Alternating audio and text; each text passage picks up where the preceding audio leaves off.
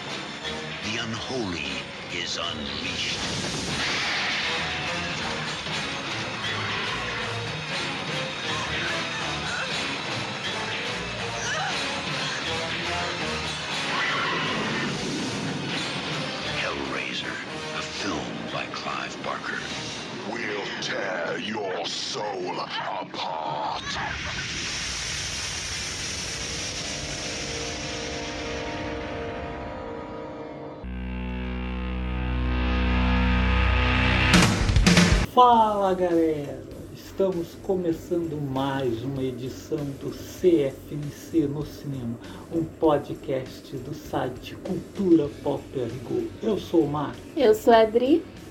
e no programa de hoje nós vamos comentar os 10 filmes da franquia Hellraiser. Eu acho que só por isso a gente merece compartilhamentos aí, isso que tá ouvindo, porque foi, foi muito esforço, né? Realmente haja assim, insistência para ver a franquia inteira. Foi muita dor e Foi, sofrimento. foi, foi. Foi o mesmo efeito de encontrar os Cenobivas pessoalmente. né? A segunda metade é triste, né? Sim, sim. metade dessa Não, é, eu gosto muito da franquia porque você vai vendo, aí você pensa, pô, agora esse aí é o pior da franquia, certeza. Mas aí sempre tem o próximo filme, que aí vai piorando, vai piorando, piorando. 10 filmes, né? E, poxa, se você ver, né?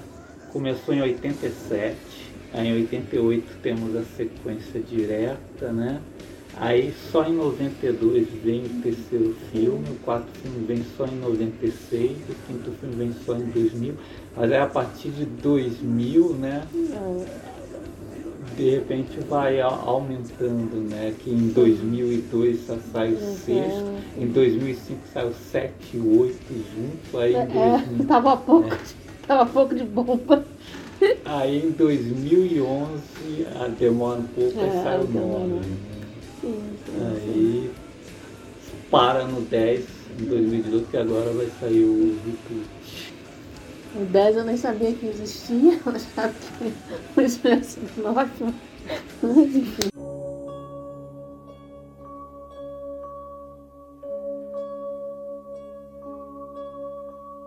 O Hellraiser, não, pra quem não sabe, foi criado pelo Clive Barker, que é escritor, cineasta, artista plástico e cambista no, no Maracanã, né? faz tudo. É, Que o próprio Stephen King falou, né? Que eu vi o futuro Sim, do sim, horror sim. e seu nome é Clive Barker. exatamente. Ele É muita resposta. E aí ele, pô, um caso raríssimo, né, que é o, ah, o próprio autor que adaptou a obra para o cinema também, Sim. né? É, caso bem curioso, né? do- É, é, fora ele eu consigo me lembrar, até porque a gente viu o filme ontem do Exorcista 3, né? Que a Sim, direção sim. também é do próprio autor. É, são casos muito raros, né? Bem raro.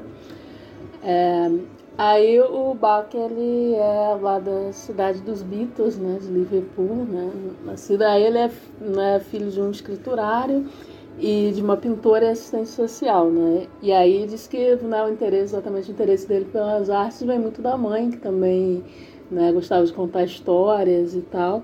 E a família dele também tinha lá uma. Para completar a renda, né, tinha lá uma pensão que costumava receber muitos atores, né, muitos artistas em geral. Então, esse contato né, com arte começou desde cedo. É, inclusive, ele é, é, muito fã do Edgar Allan Poe, isso é perceptível assim, nas obras, nesse tom gótico e tal, é bem. E inclusive o gosto por contos, né? Que ele escreve. Escreve de tudo, né? Já escreveu romance, poesia e tal, mas tem muitos, muitos contos. É, aí já na adolescência ele já escrevia e montava peças né, com os amigos lá, mas foi na faculdade que né, o hobby virou né, profissão. Né? É, esse período foi era bem nesse período da faculdade foi bem complicado para, para ele, né? Porque para quem não sabe, o Bach ele é gay assumido, né? Então, na discriminação lá na época. Então, meio como uma válvula de escape, ele criou a primeira companhia de teatro dele que se chamava Hidra. É, e aí ele é formado em literatura e filosofia. Aí já em 76 ele criou outra companhia de teatro, né, a The Dog Company, que é, outro fundador dessa companhia foi o Doug Badley e o Pinhead, né, que eles são amigos de infância, né, eles se conheceram na escola.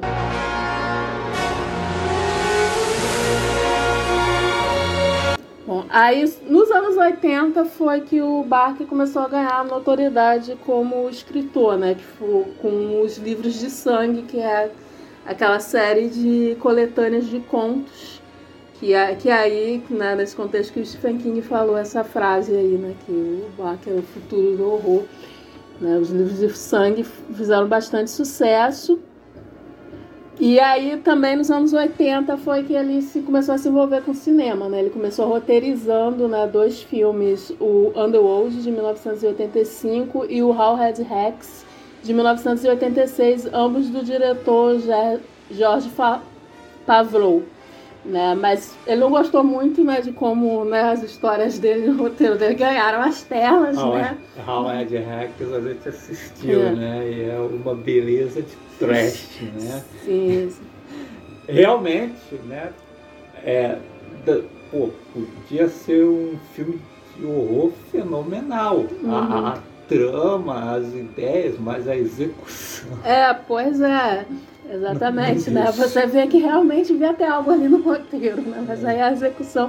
E aí o próprio Bach não gostou da, da execução, né? E aí por isso que o Hellraiser ele decidiu dirigir, né? Em 1987.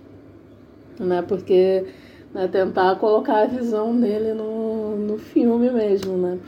É, depois disso, ele só voltaria a dirigir o Raça das Trevas, né, de 1990, e o Mestre das Ilusões, né, também. E aí, fora isso, né, o conto dele, o The Forbidden, né, foi a base pro Candyman também. Uhum. É, é, esses outros dois filmes que ele dirigiu também são bacaninhos. Sim, o Raça sim. das Trevas tem o David Cronenberg no elenco. E o Lorde da Ilusão é mais fraquinho, mas ainda é um filminho legal. Uhum. E todos os três realmente, ele não, não deixa virar comédias involuntárias. Sim, que se fosse na mão de outro diretor, poderia correr o é. risco, igual aconteceu com o é porque é, é que é aquela questão, né? São todos eles filmes de baixo orçamento, né? Inclusive o próprio Razor uhum. e tal. Mas, né, não, não cai assim no, no trachão vergonhoso, né? Virar comédia né, involuntária, né?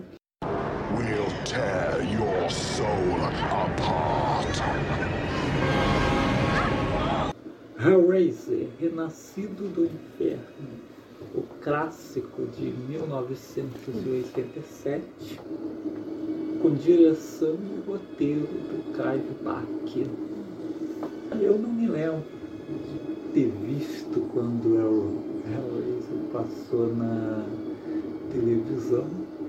Sei que passou, porque tem a versão do Prado, assim, quanto a de dublada no YouTube, mas eu não lembro anunciando Hum. na televisão.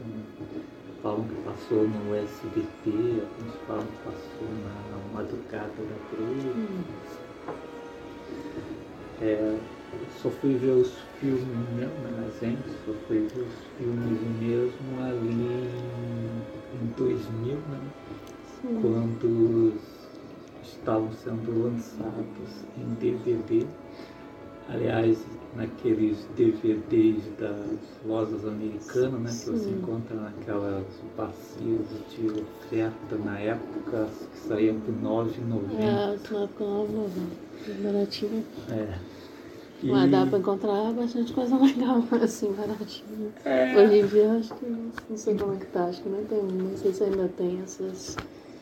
Inclusive foi nessa época que a gente começou mesmo a embarcar no gênero horror. Que... Ah, eu quando era mais novo eu era mais do, dos filmes de ação, Sim. de outros gêneros assim, mas boa parte do- dos filmes clássicos de horror que a gente fui ver, só mais velho ali Uhum. 2000 e tal. E foi uma boa época que foi exatamente nesse período, né? Que tinha DVDs vendendo em banca de jornal, tinha nas, nesses bastiões de oferta das lojas americanas. E foi quando tomei contato com o filme do Dario Argento, que Sim. comprei Fenômena numa banca de jornal. E o Hellraiser, eu já sabia da existência do filme, eu conhecia a figura do filme, né, esse filme. Então, uma vez escolhendo filmes ali na loja americana, eu vi o DVD, aí, li atrás a sinopse, certo. Que não Pelo comprar, preço, né? Pelo preço, 9,90. Então eu comprei e gostei do filme pra caramba e é, você comprava um DVD e o legal desses de 9,90 é que às vezes você comprava e vinha um, um DVD porco. Sim, é. É, todas as filmagens. hum, É, às vezes o filme ripado de VHS. é. Mas com Hellraiser isso não aconteceu. O filme realmente sai em boa qualidade, o DVD é bem bacana, vem até com extras. É, tá legendado até os extras. É, e os extras Porque às vezes acontece isso, né? Tem o extra, mas né, não- a legenda não vem. Tem DVD mais caro. É, inclusive. inclu- é, inclusive DVDs aí mais caros, acontece isso. E Isso, os né? extras tudo legendado. Hum. Então foi nessa época que a gente assistiu o primeiro filme e depois, da mesma forma, gostei do primeiro filme, adquiri o, também esses bastiões de oferta, um DVD que vem com o 2 e o 3, né? Aquele, É, Aí já é aqueles é, DVDs é, face. dupla face. né? Um lado tem um filme, do outro lado tem um Hum, outro filme. Ah, boa qualidade de imagem também. hum. Aí o restante da série, o 4 eu fui assistir bem depois num site aí na internet e, o, e o restante a gente só encarou agora aqui para esse podcast. Sim, depois de reunir muita coragem. Mas então vamos falar aí do, do primeiro filme aí. É até bom a Adri dar uma lida aqui na sinopse atrás da sinopse capa do, vocês. do Só DVD. que que, que. Então, é, Larry e Julia mudam-se para uma velha casa. Lá descobrem uma horrível criatura que na verdade é Frank, meio-irmão de Larry e antigo amante de Julia. Frank perdeu seu corpo humano para os Cenobitas, um trio de repulsivos demônios. Aí tá errado, que não é um tri. Não é, não- já errou aí na conta. Eu também a sinopse da de spoiler já. Pegar que a sinopse já. Você lê atrás já cheia de spoiler. Uma gota de sangue foi isso. Bom, mais ou menos. né? Não- foi bem uma gota, né? Porque foi, foi bastante sangue, na verdade. Mas é uma gota de sangue desperta Frank, que força sua antiga. força. Força também é massa também. Força sua antiga namorada. Ué, agora é trazer- namorada. agora é namorada, não, mas amante. A trazer vítimas para que ele possa novamente reconstruir seu corpo. Força também não é exatamente o que acontece, mas tudo bem. É, este clássico do horror moderno foi produzido e dirigido em 1987, um ano bom, um ano muito bom, por Clive Barker e ainda impressiona com a força de suas imagens. Agora você pode apreciar Hellraiser renascido do inferno com toda a qualidade digital. Uma infinidade de erros, infinidade também, mentira, porque tem fim, sim, os eixos não são infinitos, não, não tem é como. pouco. É, também, e não existe essa tecnologia também do eixo infinito DVD, que toda vez que você coloca ele tem um conteúdo novo. Não, não existe. É, é, uma infinidade de extras torna a experiência de Hellraiser ainda mais excitante. Agora o horror não tem limites. Aqui. Uma sinopse bem completa, com alguns bem É, a sinopse tá completa até demais, que vem com uns spoilers, mas vem com os erros aí que. O Clive Barker, como a gente falou antes, aqui ele mesmo resolveu assumir a direção, né? Porque se você quiser fazer uma coisa bem feita, Sim, faça sim, você só ser mesmo. Ele cansou de transformar essa história de, de num trechão lá que e de misericórdia. Hellraiser X. Aí, aí foi ele mesmo fazendo. E é uma adaptação fiel, né? Do... Sim, sim, é bem. Eu li o livro até recentemente, né? Eu vi o filme antes de ler o livro e tal. Né? O, do bar que eu tinha lido outras coisas, né? O, os, os livros de sangue, né? O, o Trama da Maldade, que é um romance, coisa e tal, mas o, o Hellraiser ainda não. Aí é bem fiel, tipo assim, o que não é esperar, né? O cara escreveu o livro, mas, mas mesmo assim, eu acho bem interessante porque ele mesmo assim tem umas mudanças, assim, tem coisas que provavelmente ele achou que não ia funcionar tão bem no, num filme, né? Porque, claro, não é uma adaptação, né? são linguagens diferentes, né? É, ou então até coisas que, que de repente ele fez no livro, mas depois, anos depois, ele achou que né, podia fazer melhor, né? Porque realmente as mudanças, são poucas mudanças, né? Mas as mudanças que tem, é, eu acho que funciona melhor. Né? A principal mudança é que a Christie, né, no, no filme, né, ela era, é filha né, do, do Rowley, né, do primeiro casamento e tal, né. É, por isso ela né, tem aí umas. fica no ar né, uma certa. algumas rusgas com a Júlia né, e tal. É, agora no livro não, no livro ela é uma amiga, né, que, quer dizer, nem é a Larry, né? O personagem tem outro nome no livro, Rory. é Rory, isso. É, é uma amiga e tal. Até, até dá, dá a impressão que eles são mais jovens, né, do que no filme, né? O, Aí, aí, tipo, ela secretamente gosta do Rory, não sei o que e tal. Aí eu acho, eu acho que funciona melhor, assim, no, no Sim, é. filme. Assim, como justificativa, assim, pra, pra Christie tá lá na casa e acabar descobrindo, né, o... Né, que...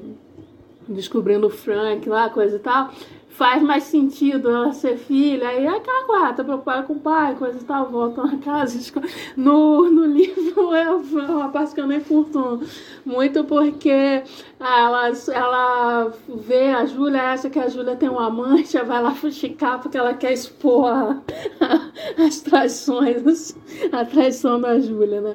No livro tem até essa. ah, Fica até com uma pegada meio moralistazinha que no que no filme, como mudou um pouco as coisas, não tem tanto assim, né? Na verdade, o moralismo só volta depois nos, em outros filmes posteriores, que você vai ver que vai ficando bem moralistazinha a história, né? Mas aí, tipo assim, são pequenas mudanças, né? Mas né, em essência é basicamente a mesma coisa. E aí as mudanças que tem, eu acho que funciona até melhor. Você ficou bem melhor. Eu gosto bastante de. Eu comendo que a Christie, filha do Larry. Aí a Júlia é a madrasta má, né? É uma sim. coisa assim, até meio branca de neve, É, né? foi. O Léo é o rei burro. Sim, sim, muito bom. A madrasta má e é exatamente, ainda mais que você tem que levar em conta, né? Que o Larry é burro no filme e no livro também, né? Então aí, pô, aí no livro, pô, o cara é burro daquele jeito, e aí você casou com a, com a mulher, aí tem outra, mas tem outra mulher que gosta muito dele. Então, tipo assim, difícil, cara. Porque, não é, pô, corno burro daquele. Aí, exatamente, a relação dela com a Júlia ganhou outra conotação dentro do Hum. livro. E também dela com o Frank, né? Sim, que sim. o Frank ali vira tio dela e Ah. o horror, né? Que ela encontra o Frank é o Frank fala, É, manda umas é, coisas assim meio um lasciva pra ela. É, ganha um subtexto que você fica até pensando, né? Que, que, que é até, né, que é até na forma que o Frank fala pra ela, né? Come to bed, né? Cá É. com o papai. É uma coisa que tem no livro, né? Só que no livro não tem esse tanto tempo. Parece que ah, é só uma coisa ah, grossa que um, que um cara escroto falaria pra uma mulher, né? É. Porque agora ali já ganha essa, esse subtexto, esse, já que é o tio, né? Quando ela vê ela pela primeira vez na casa, ele Hum. lá no quarto e fala assim, Cristo. É. Aí ela sai. Pra mim, assim, foi uma ótima decisão Sim, sim. Ah, ba- basicamente é a única diferença assim, do livro, essa relação que eu acho que até funciona melhor. Aí, aí no filme tem aquele personagem do carinha ali que se interessa pela Chris também, mas no livro não tem, Ah, mas sim, também sim. Não faz muita diferença. O cara não faz muita diferença. O cara não precisava, Eu não mas tudo bem. precisava. E aí o final. Tanto não precisava que nem volta é, tanto que nem volta, esqueci no churrasco. Que realmente não Eu tinha. acho que ali foi só uma convenção mesmo do gênero. né? É, Ah, tem que ter o carinha que e tal. Que, e aí no o final e tal é um pouquinho diferente, né? Do, quer dizer, não finalzinho, finalzinho, finalzinho mesmo, né? Que no filme termina lá em destruição, né? Mas. E, e no livro. Arrasa casa. E no livro ela só se livra do. só joga fora a caixa e, e acabou, né? É interessante que o Hellraiser depois, né, assim, com o tempo, né, ele foi é, incorporado, né, ao gênero slash, né? Sim. É, você tem o Pinhead assim, retratado ao lado de outros ícones, né? Sim. Como Michael Myers, o. Fred Krueger, o Jason, o boneco Chuck. Sim. Mas o, o primeiro filme Hum. passa longe disso. Não, é o. O, o Pinhead, que nem tem esse nome. Sim, né? sim, Aliás, o Pinhead. Caio Bach não gosta É, não nome. Porque, convenhamos, é um nome infantil, né? É, no primeiro filme, até nos ele não é nomeado, né? E nos créditos só escreve lá o líder do. É assim, o líder dos cenobitas, a mulher cenobita, e assim vai, né? Os cenobitas são chamados assim, né? Não. Não tem esses nomes. Aí, depois que é no segundo, né? Que No segundo, coloca no nos, crédito. nos créditos a botar Pinhead. É. Tá, só pra, mas só no crédito. Mas aí no, em outros filmes que começam filme. a chamar de Pinhead. E, pô, cara, eu assim, eu não vejo tudo bem, acho tudo bem usar assim no crédito só pra designar a figura, né? Agora chamar dentro do filme, pô, Pinhead é um nome besta, né? Pra, pra uma figura. Não combina com a. com Não a combina, figura, pô. assim, que- Ah, pô, cabeça de, alfinete, pô. Não. É, pô, é uma figura muito respeitável, né? Sim. não é uma figura avacalhada. Explorers in the further regions of experience. Demons to some, angels to others. É, ele nem é o vilão principal do filme, né? Ali se formos dizer que tem assassinos de slash, é o casal Julia e Frank. Sim, o, o Pinhead, os Cenobitas, eles não são assassinos em série. Né? É totalmente diferente desses outros personagens. Ali que é o, o serial killer ali é a Julie Frank, né? Que como tá ali, a, só que como tá ali errado na sinopse, mas a Julia não foi forçada a não. matar ninguém, né? É, eles, eles o já eram. pede e ela faz, Sim. né? E o Frank devia ser muito bom, né? É, o Frank. o Frank acho que eu vi que ela estava casada, já, já não vi um tempão, mas ainda estava lembrando lá do, do Frank. O Frank devia ser bom. Ah, pô. E aí, é, isso dá esse trabalho para trazer um indivíduo de volta.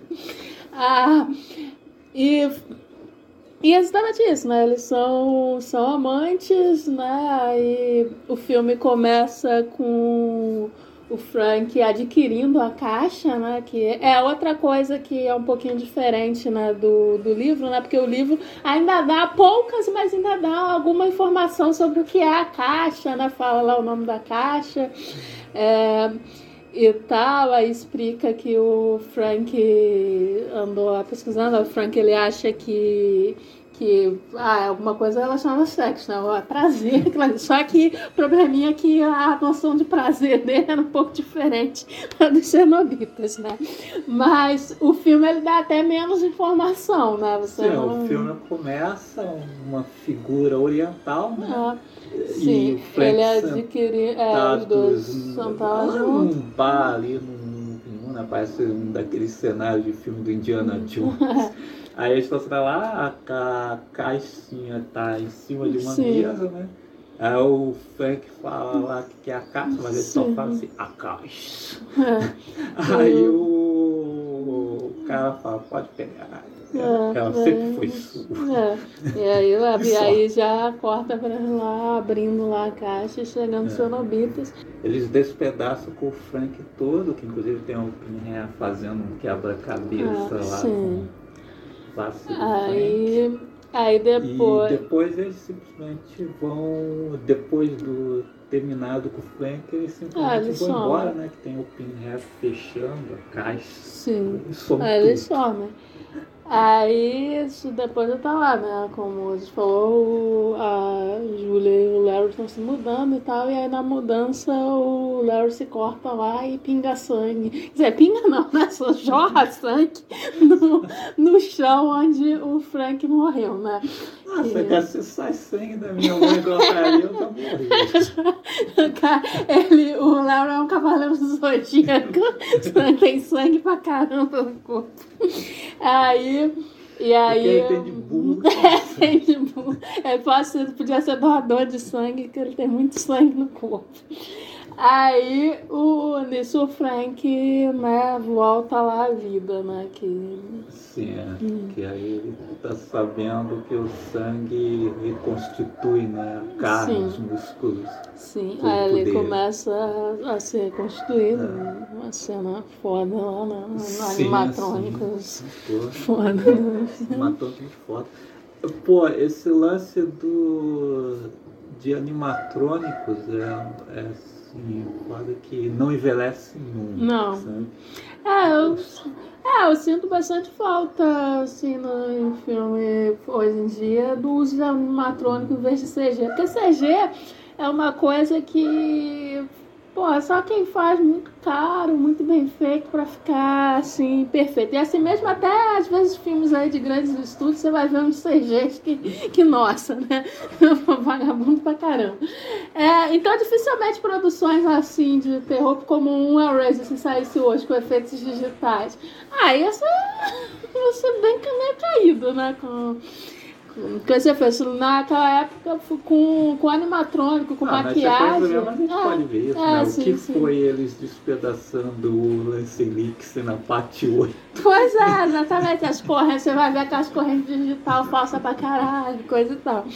Agora, quando é animatro, o animatrônico, a maquiagem e tal, permitia essas produções bem baratas terem um acabamento legal, que tipo, não envelhece tanto, né? O filme é bem feito, né? O, o Bach, como diretor, muito bom. Uhum. Que, assim, o, o filme visualmente ele é foda. Sim. Se secou de uma equipe muito boa. Sim. Que o, o filme tem uma ambientação sinistra. A figura dos cenobitas, o design até, deixa eu ver o nome aqui, é Michael Buchanan. Hum. O design desses primeiros cenobitas nunca foi superado pelo Não, filmes. a gente, ao longo, né, quando a gente for falando dos outros filmes, a gente vai falando mais, mas, assim, só a parte, assim, é bem genérico, não, não- É. tem uns até ridículo, meio ridículo, e, assim, é, não chega nem perto, assim, do impacto das quatro figuras ali do, do primeiro filme. É pena que depois eles só mantiveram mesmo o, o visual do Pinhead, né? O Doug Bradley em todos os Uhum. filmes, mas o restante Ah, não também, chega nem perto. Eu... os, os outros cenobitas mereciam terem aparecido E mais. sobre o, o Bach, acho que provavelmente o fato dele ser artista plástico também Ah, tem uma influência, né? Tipo assim, não é só escritor, né? Então essa parte visual É. também deve, deve ser importante, né? Pra ele. Ah, então realmente.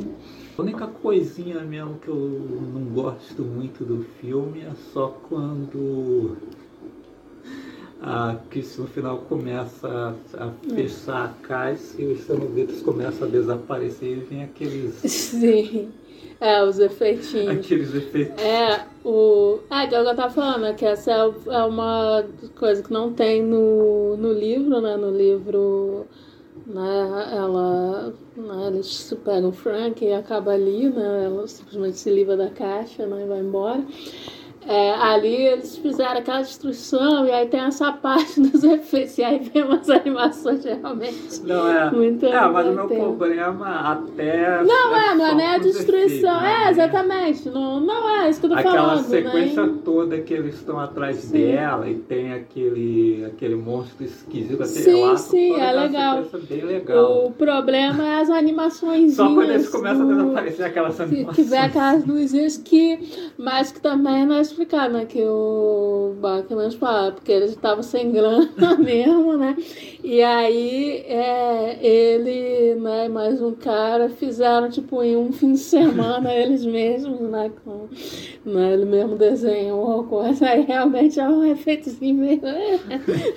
Parece. Agora começou, sei lá, algum videoclipe nos anos 80. É, o É, bem. Da 80, o, o Highlander também tem. É, tem uns, umas luzinhas lá que vai ser. que hoje em dia dá meio vergonha. É, mas- eu teria feito como, como o filme todo, usado alguma coisa mais, mais visual, sei lá, eles sumirem de repente no É. escuro, ou alguma Sim, coisa sim. assim. Ah, Tipo a- aquela sequência ali no. Quando a Christie tá no hospital sim. e abre a parede, eles Uhum. aquela sequência ali sim. é fenomenal. Sim. Eu teria tentado manter o nível daquilo. É, é, realmente. eu Acho que era melhor fazer eles sumirem nas sombras, qualquer coisa assim. Né? Agora as luzinhas realmente fica complicado. Né?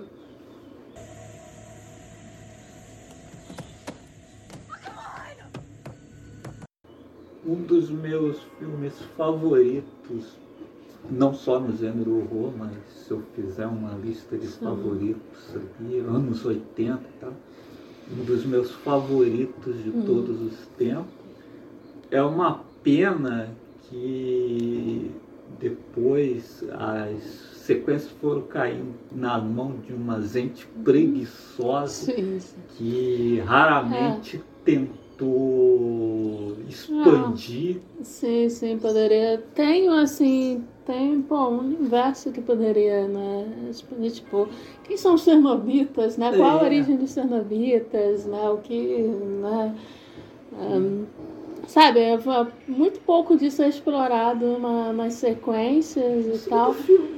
É, no segundo, o coisa, o Depois, né? resto, o resto, sabe, é só umas histórias assim que Realmente não, não, não, não, alguns até prometem, né? Como o, o quarto, quarto, filme, filme né? tem uns lances interessantes, mas sabe, nunca vai fundo, é sempre um... É interessante que o, o Bach ele só deixa mesmo a série no antes do quinto filme. Sim que é quando. Bom, mais tarde, quando a gente for falar do quinto filme, a gente entra aí como hum. é a saga. Uhum. Mas ali no terceiro filme, que foi o primeiro produzido pela Dimension, já não parece assim hum. que ele tem muito controle da coisa, Sim. não, embora ali ainda seja roteiros pensados mesmo uhum. para ah, mas, mas tá apenas tá o primeiro e o segundo filme mesmo, eles é. têm uma, um estilo que a partir do terceiro hum. não tem mais. Sim. É. E começa essa questão mesmo né, de tentar enquadrar os cenobitas nesse, nesse esquema do serial killer, do, é, de, de outros filmes, dos, dos slashes e ah, tal. É. Que não é. Né? O, os cenobitas, eles não não são vilões, né, propriamente, são criaturas, são entidades amorais. É, né? e demônio. É, exatamente. São entidades amorais, né? Eles não, não, né, não tem essa coisa, né? A matança nem é por conta deles, né? Eles só realmente que é uma coisa do que no primeiro e no segundo filme eles levam a sério e aí depois nos outros filmes tacaram foda-se, né? Que é eh, que eles só pegam quem abre a caixa, Sim. né? Primeiro filme o...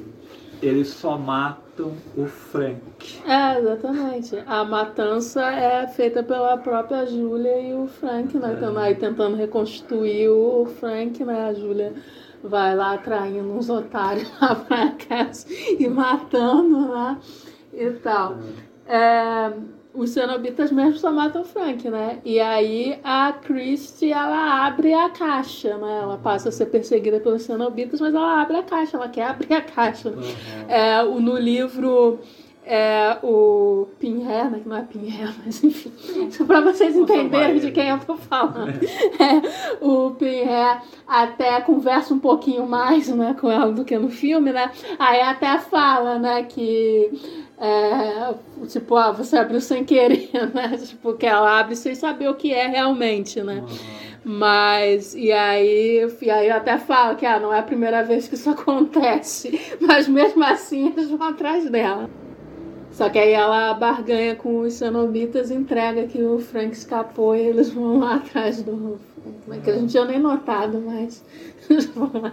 Ah, isso, ah, isso é muito grande. É. lá, acabou.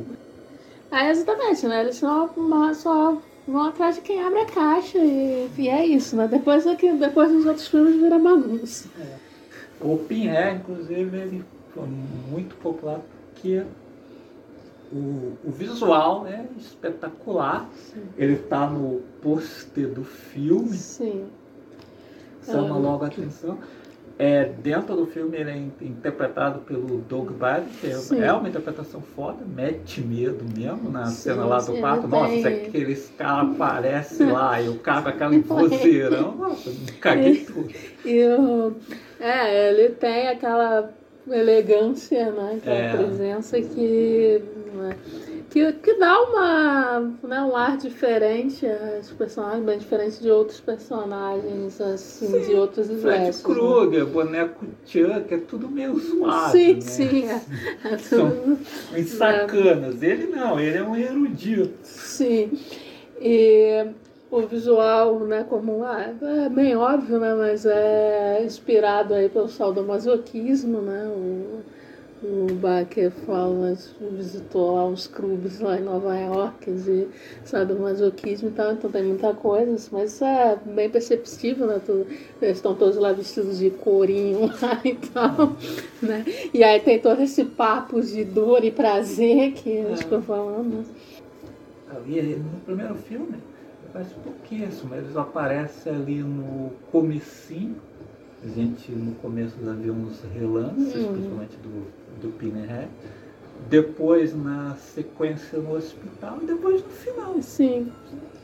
É, eles aparecem bem pouco. Quando né? eu fui assistir o filme, eu fui assistir com uma ideia totalmente diferente. É, porque você fala em Hellraiser, né? Você escuta ele- falar, ah, tá Pinhead. Pinhead. Eu lendo a coisa atrás, eu pensava que ele era o Frank. É, porque ah, você acha até que. É, porque tá a sinopse lá falando do Frank, que é o volta do inferno, não sei o quê.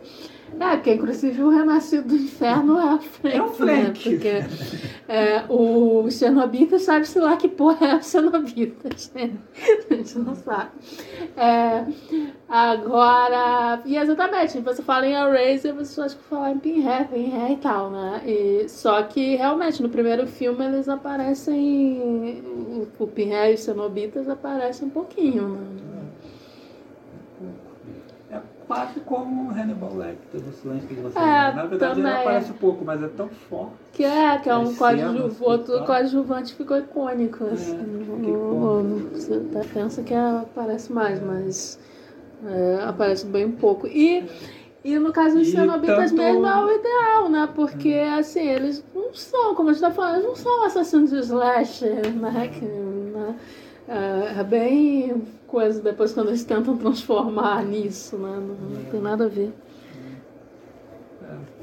A Red é triste porque tem uma determinada hora que tentam transformar em filme slash e aí outra hora tentam transformar em episódio de lei e ordem. é Sim, sim.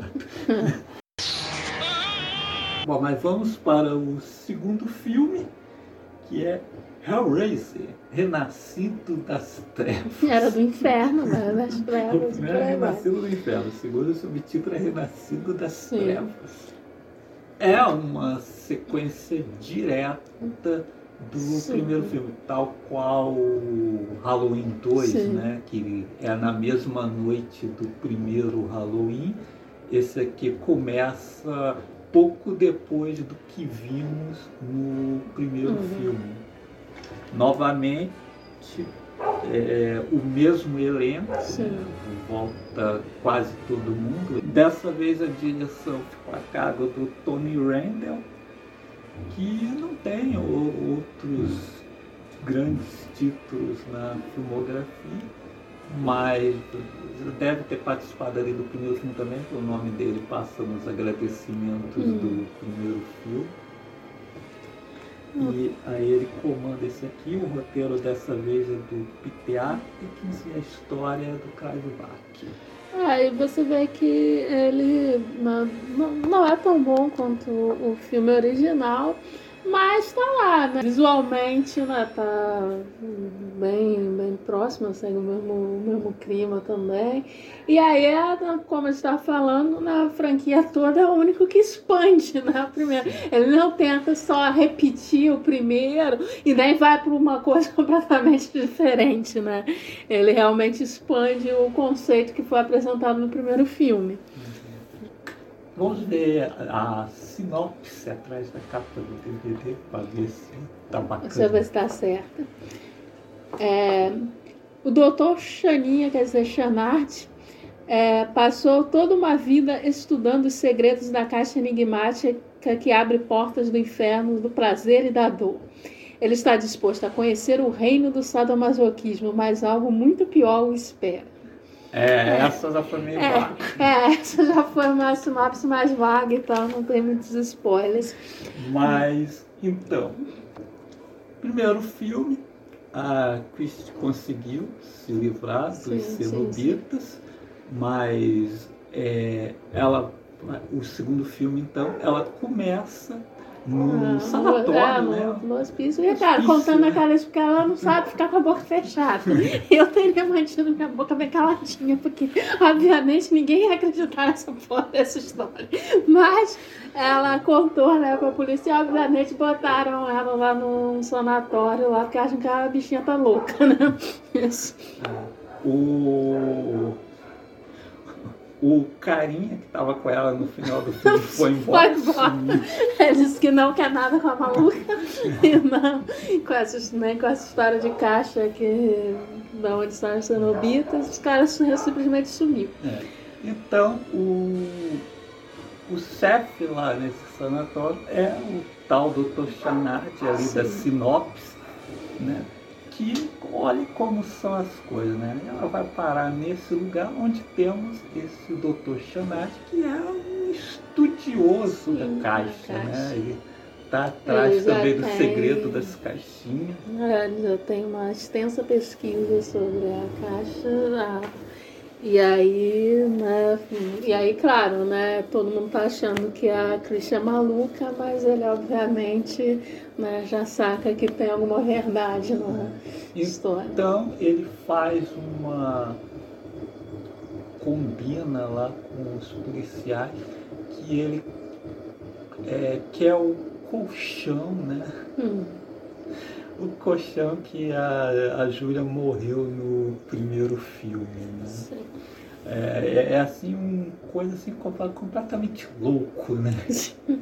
Ele ouviu falar da, da é. historinha lá, então ele vai conseguir esse colchão, hum. vai pegar um dos internos dele, Sim. entrega, um lá que tem mania de ficar se cortando, né? Sim. né? Vai entregar um um estilete. Sim. O cara ficar se cortando. o cara se assim, cortando no colchão. colchão. É, e ele vê o que acontece, né? Quem não sabe exatamente é, o que é, aconteceu. É, não sabe o que... É, ali, ali mesmo é porque no filme né, acaba fazendo sentido, porque no filme realmente, no, no primeiro, simplesmente o Frank só morreu ali, né? Não tem uma explicação. É. No livro que tem, no livro que é porque o Frank já estava lá com o pau do braço quando é morto, então ele goza no chão lá. Então por isso que. Agora, não que seja uma explicação, né? Porque que raios isso tem a ver com voltar à vida? Coisas de isso aí é pergunta pro Bach. Mas, mas essa é a explicação de, tipo, de só ele trazer. Tipo assim, no livro, se houvesse uma sequência, a Júlia não poderia ser trazida de volta. Ah. Agora no filme tá certo, porque realmente isso no Frank só tinha morrido lá no. Eles não deram detalhes sórdidos no, que acontecia, né? Então, o, o, o Frank, tá pra todos os efeitos, o Frank morreu lá no chão e o sangue pingou lá, o cara voltou à vida. Então faz sentido. É, a Júlia morreu lá no colchão, né? E, e coisa, e aí voltar à vida também com o sangue. Então ele traz a Júlia de volta à vida, exatamente como aconteceu com o Frank no primeiro filme, ela volta, hum. volta sem, sem, a, sem a pele, né? Sim. Ela, ela volta até pouco mais inteiraça que o Frank, o né? Frank começa ela só um pedaço. É, o Frank é só um pedaço. Ela, ela até volta mais... É, mas também até faz sentido porque o Frank, o, o Léo só sangrou lá um pouco a mão, né? Não, coisa, ah, não chegou a, ah, né, é, a matar o, o primeiro o cara. Agora ali o primeiro cara coisa já, já mal, já morre lá, sangra pra cara, sangra tudo lá no, com ele, né? Mas, mais uma vez, maquiagem muito foda. Né? Sim, sim. A, a, maquiagem muito boa. Então, o doutor traz a Zúria de volta. E tal qual né, o, a Zúria fez com o Frank no primeiro filme, o doutor vai conseguir algumas pessoas para a Zúlia ah. matar e ganhar carne é. de novo, pegar uma pele de é, novo. É, no caso ali, ele usa os internos do sanatório, provavelmente né, indigentes, né, é. gente que ninguém que não tem família, etc. Aliás, dá a entender que ele se livra também de famílias, Sim. né? Por isso. É, e né, para trazer a Júlia de volta. Doutor, é, o doutor parece ser muito esperto. Né? E aí traz a Azulha de volta. A, porra, a Azulha volta até mais bonita, né? É, foi um tempinho no inferno. Cabelo. Um, um tempinho no inferno, bem pra pele. E também porque ela matou muito mais gente. Sim, sim. Frank, é, né? ela, é, exatamente. Ela mata muito mais gente do que o Frank pra se reconstruir. É, é, se é, que não tem mais o Larry, não tem mais o É, Frank. porque é a história de empoderamento da psicopata, né? Sim. Porque no primeiro, né, ela tava lá fazendo tudo pra trazer o Frank de volta. E o que que o Frank faz? O Frank é um filho da puta, obviamente. E aí, né, trai ela lá no É. final, né? Ele tá. Precisa aí de, de, sangue, mas mata ela né, ela. pra para continuar a sua reconstrução, né? Quando, quando né? tipo, eles cansou de esperar, então vão- foda-se, vão pegar tá ela aí mesmo. mesmo, Você tá aí mesmo, vai ser você mesmo. É, aí agora não, a Júlia tá de volta, agora não tem mais Frank, não, não Ah. quer mais saber do Frank. É. É. Agora é uma mulher empoderada. É uma mulher empoderada, assim, mulher no topo. Aliás, esse segundo é bem legal porque é, tirando né, o Dr. Ch- o. Chanad, que é o Dr. Chanad cai no, no negócio da Azul, é meio idiota Sim. também. O filme é mais um acerto de conta entre as mulheres mesmo, Sim. entre a Branca de Neve e a madrasta. Sim. Até a Zúlia faz uma citação em um dos momentos do filme. Sim. Christie e. É. E ainda tem uma terceira figura, que é a, a garota, né, que foi lobotomizada pelo Sim, Dr. Chanad, que o Dr. Chanad, muito esperto, é, coloca essa garota para abrir a caixa, né, para abrir as portas do inferno, e ele e a ficam observando de longe, É. protegidos por uma É, parede. isso é legal porque né, mantém exatamente direitinho que a gente estava falando da, ah, da mitologia mesmo que é colocado no primeiro filme, né? Porque a, a garota ela tinha uma compulsão né, por resolver enigmas e quebra-cabeças e tal. Então o doutor, né, muito esperto, né, quando falou, ele, ele, ele vê longe, né? O doutor ele vê longe. Ele só Sim. não é mais esperto que o cara do quarto filme. né? Sim, é. porque- Aí ele. Ele se livra da mãe da garota, né, lobotomiza a menina e coloca a menina lá para abrir o, a caixa, né? É, só que aí o cálculo não sai muito certo, né? Ele achou que, que né, ou seja, os cenobitas iam vir, iam pegar a garota, ele ia ficar lá assistindo e ver, né, quem eu quero os cenobitas, etc. Só que aí não é o que acontece, né? O, os cenobitas, ao chegarem, percebem que a garota é só um instrumento, né? Ela abre porque ela tem a compulsão pelo enigma, mas não necessariamente por ter um interesse na caixa, né? Então, eles percebem que, na verdade, a intenção de abrir da caixa vem lá de, de trás daquela parede lá do, do doutor. né? E aí nisso a Júlia e o doutor já entraram no inferno, vão começar Sim. a fazer uma tour por aí. Sim, a tudo não inferno. E também aí os cenobitas vão retornar e a Christie, que também já estava na casa investigando, né? ela foi para lá com, com um doutorzinho lá que já virou vítima da Sim, Júlia. sim. Chamava ela ser burro. Uhum. Aí a Christie e a garota, que se chama Tiffany, vão entrar também. Não, E aí entra na segunda metade do filme, que Sim. é o- no, no inferno. todos fazendo uma tour ali pelo inferno.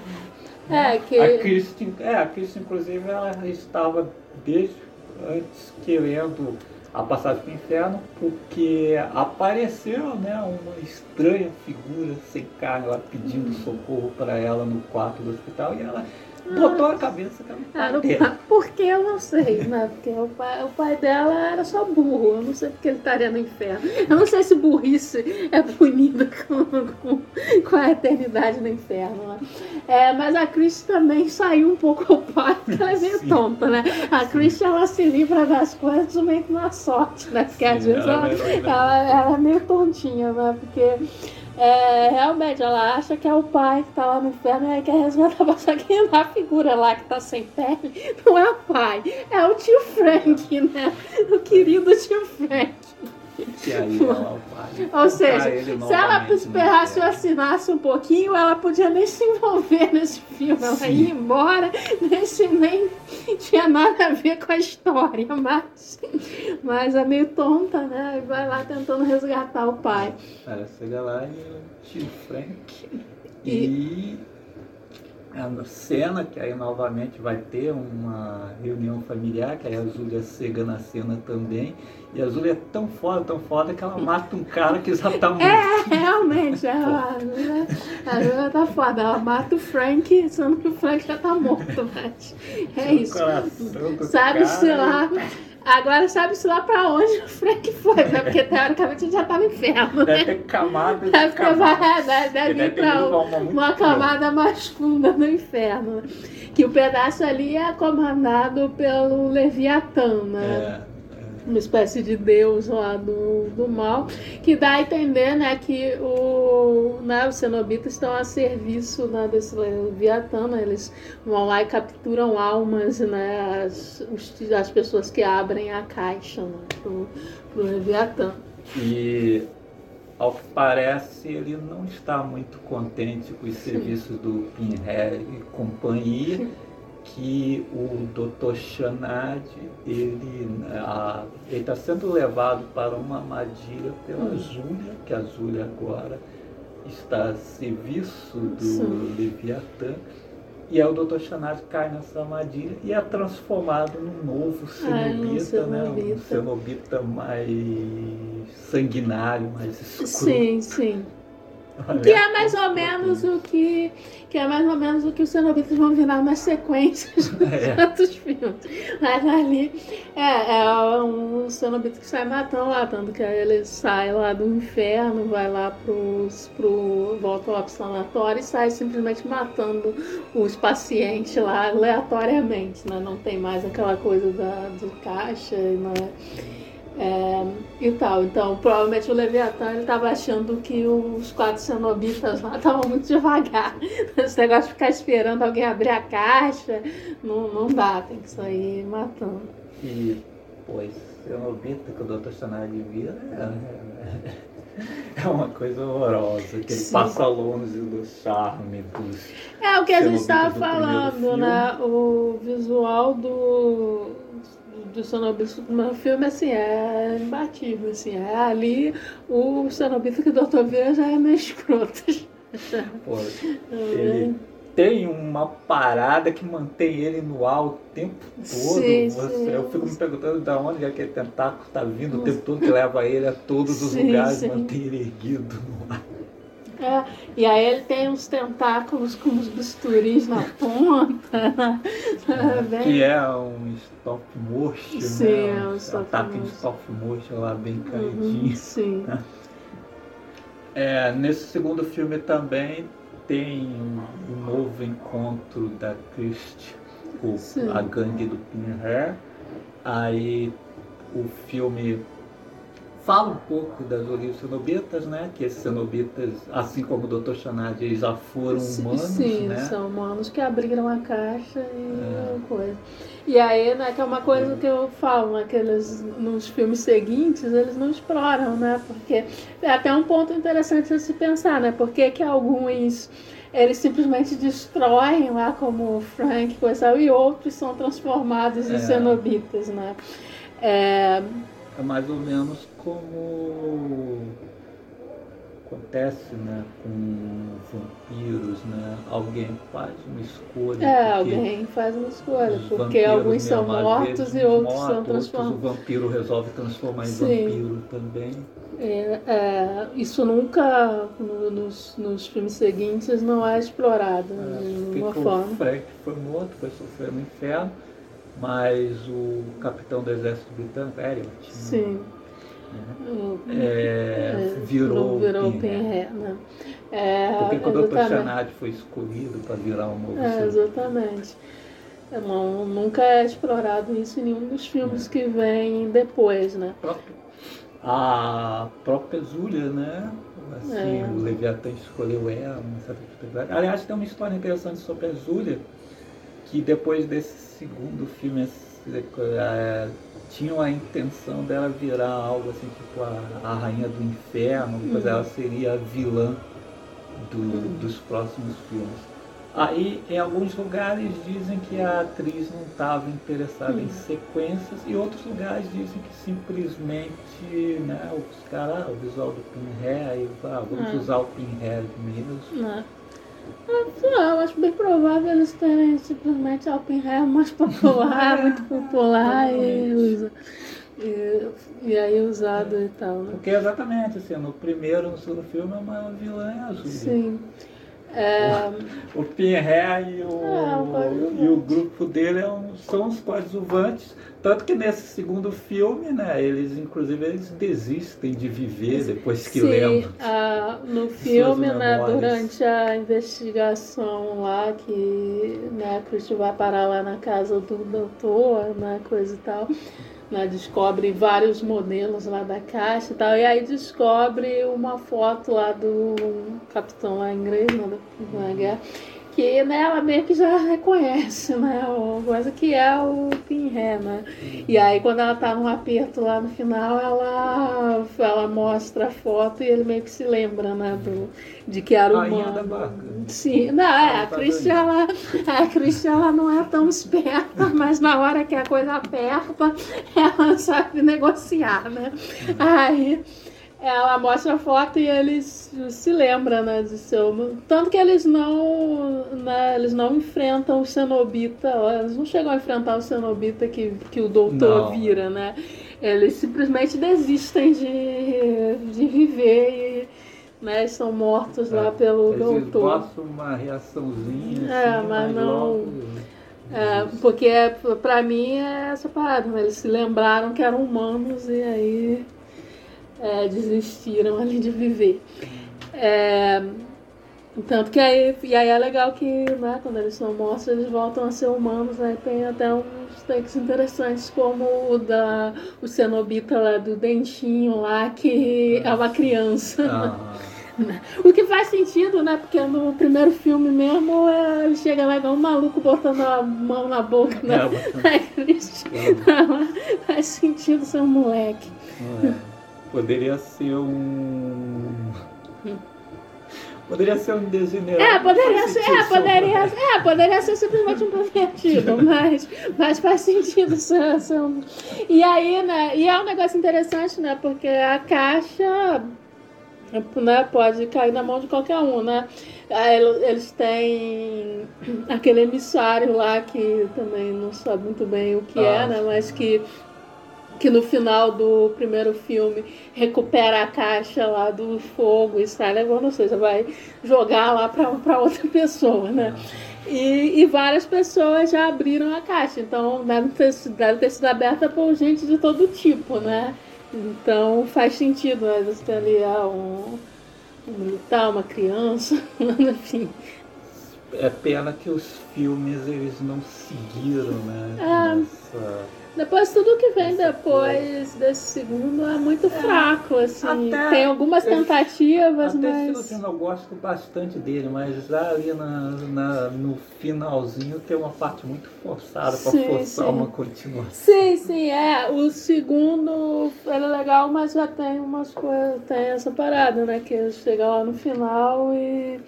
Né, tipo, o colchão que a Júlia morreu virou tipo um portal, sei lá do que, sabe? Que não tem nada a ver. Aparece né? aquela caixona esquisita É, no sim. final. lá, né? Que é uma coisa pra avisar que, ó, vai ter sequência e É. tal, mas. Então a coisa começa a virar bagunça aqui a partir do terceiro filme que foi feito. Esse demorou para sair, né? O, o segundo saiu um ano depois do primeiro. Esse terceiro vai sair quatro anos depois do segundo. É o primeiro produzido pela Dimension Films. Hellraiser, Hellraiser 3 Inferno na Terra. É muito inferno. Ah, os subtítulos da série É, Hellraiser é tudo inferno isso aqui. tudo bem criativo. É tudo criativo. De Só 1992. não são mais criativos que os posters. Que, É. que eu só. Geralmente eu sou a cara do Pinheiro e tal. Pô, mas os posters, né? Ah, esteticamente do primeiro. Não, do primeiro é você vai legal. caindo. Que o primeiro é o Pinhead, pô, o Pinhead com a caixa, a coisa tá bem legal. Mas aí depois tem muitos que é só a cara do Pinhead, que tipo, você não diz nada sobre o filme. E aí vai caindo muito, tem uns postos horrorosos. Nossa. com aquelas caras mesmo de filme feito direto pra locadoras. O Hellraiser 3 tem direção do Anthony Hickox, que é um diretor que tem vários, vários filmes dele, Hum. quem conheceu. O roteiro novamente é do Peter Atkins e o Caio Bach a partir daqui somente na produção executiva. É, que quer dizer que ele pegou uma grana e etc, mas não tem mais participação na parte criativa né, da coisa. É. E dá pra perceber que não tem mesmo. É, dá uma checada aí na sinopse atrás da capa. É, essa sinopse aqui já tem três linhas, né? que já dá pra ver que não deve ser muito profunda. A caixa agora cai nas mãos de um dono de boate que acidentalmente liberta o Pinhead, o mestre da dor e do prazer. A criatura das trevas lhe promete todos os prazeres desejados desde que sacrifique seres humanos em um altar. Antes da metade do filme, essa trama Essa já trama foi já resolvida. O Hellraiser 3, ele é sequência direta do, do seu filme. Até aqui os filmes não ignoram os anteriores ou não começa com uma trama totalmente nova. Esse filme, no segundo, a gente teve a, a morte né, do, do Pinhead. Né? Ele Ah. se lembrou que era humano Sim. e tal. Né? Aí aqui provavelmente, quando foram fazer o terceiro filme, nossa, precisamos trazer o Ah, Pinhead. o Pinhead que é famoso. Como Como vamos fazer isso? Ah, vamos criar uma toda uma trama, É, é. trazer um personagem. Ah, basicamente toda essa trama aí do, do que tá ali atrás é isso. basicamente isso, pra trazer o Pinhead de É volta. isso que nós temos, né? O Pinhead agora ele está separado de sua É, parte humana. Então ele está lá preso nessa caixa enorme que o tal dono da boate adquiriu Sim. no antiquário misterioso. Enquanto sua parte humana está numa espécie de limpo, onde pede Ah, tá ajuda à protagonista da vez, que dessa vez não é a Christian, é uma nova protagonista, que é uma mas eu- aspirante, uma repórter que está aspirando ainda a uma É, grande virar- carreira, né? A, a virar uma grande repórter. Então, ela vê acontecer o, o lance das correntes, né? Num hospital, ser um cara Sim. vitimado das correntes. E aí ela começa a investigar aquilo e descobre que essa caixa está em poder do tal dono da Sim. boate. É, porque é aquele negócio, né? Eu acho que até é uma bobagem, né? Faria muito mais sentido se fosse a Christie, né? Porque Eu acho que o é- filme teria sido bem mais legal Porque- se a Christie continuasse Porque a Chris a ela já está envolvida, né? Ela já, vamos dizer assim, ela já tem uma ligação com o Pinhead, porque foi ela que descobriu e aí fez ele relembrar, né? Da, de quando ele era humano, né? Então eles meio que já tem uma ligação, né? É, faria É, muito mais sentido a persona humana É, procurar a procurar a própria sonhos para do que- impedir que o É, que o do o que uma Pinhead- outra mulher aleatória é, É, que uma apareceu mulher- agora. Você sabe, eles não têm uma ligação. Você vê assim que, sei lá, sabe, meio forçado ali. É, Faria mais sentido. A Christie já passou a perna duas vezes nele. sim. É, já tá até, já dá até, até ser amigos, porque já tá, já tá até cansado, né? já das vezes que ela já ganhou. Mas aí É. dessa vez a Christie, né? A essa doença aparece só num, depois, num, É. uma- um depoimento gravado lá num VHS. Uhum. Só. É, E, e aí a versão lá do demônio lá do Pinhead está querendo né, ser trazida aí para a Terra, né? Para o nosso plano de vez, né? Para matar um monte de gente. É basicamente Sim. é isso. Porque É é, isso. nesse terceiro filme que finalmente ele vira um personagem de filme slash, né? Sim, que mata, mata à toa. todo mundo que passa pela frente. Exatamente, né? Ele é trazido a esse plano, então ele só quer matar mesmo, sai matando qualquer um. Acabou o negócio de esperar abrirem a caixa pra, pra ele ir atrás, né? Sim, quando ele consegue sair dessa, dessa escultura, sei lá o que, né? Que ele mata o próprio cara que estava ajudando ele, ele sai todo louco. Mata Sim, é. Inclusive né? o Pinhead tá loucão mesmo, É. que ele tá rindo pra caramba. Tá parecendo o Fred Tá Krueger. parecendo o Fred Krueger, vai lá pra igreja fazer palhaçada. Antes, antes da igreja, ele, Ah, quando ele sim, desce lá é. na parte da danceteria, É, né, desce lá mata a galera mata todo toda, mundo que mata tá geral. É, enfim, sou, ou seja, você tá lá de boa na boate, só dançando, o maluco e mata você, que você não tem nem sabe nem o que tá Não. acontecendo. O, aqui que começa a alta contagem de corpos. Sim. Ele não tinha matado quase ninguém no primeiro e no segundo filme. Aqui nesse terceiro é um caminhão de gente. Sim, sabe? sim. É, Acho que nem qualquer- o Jason matou tanto num filme só.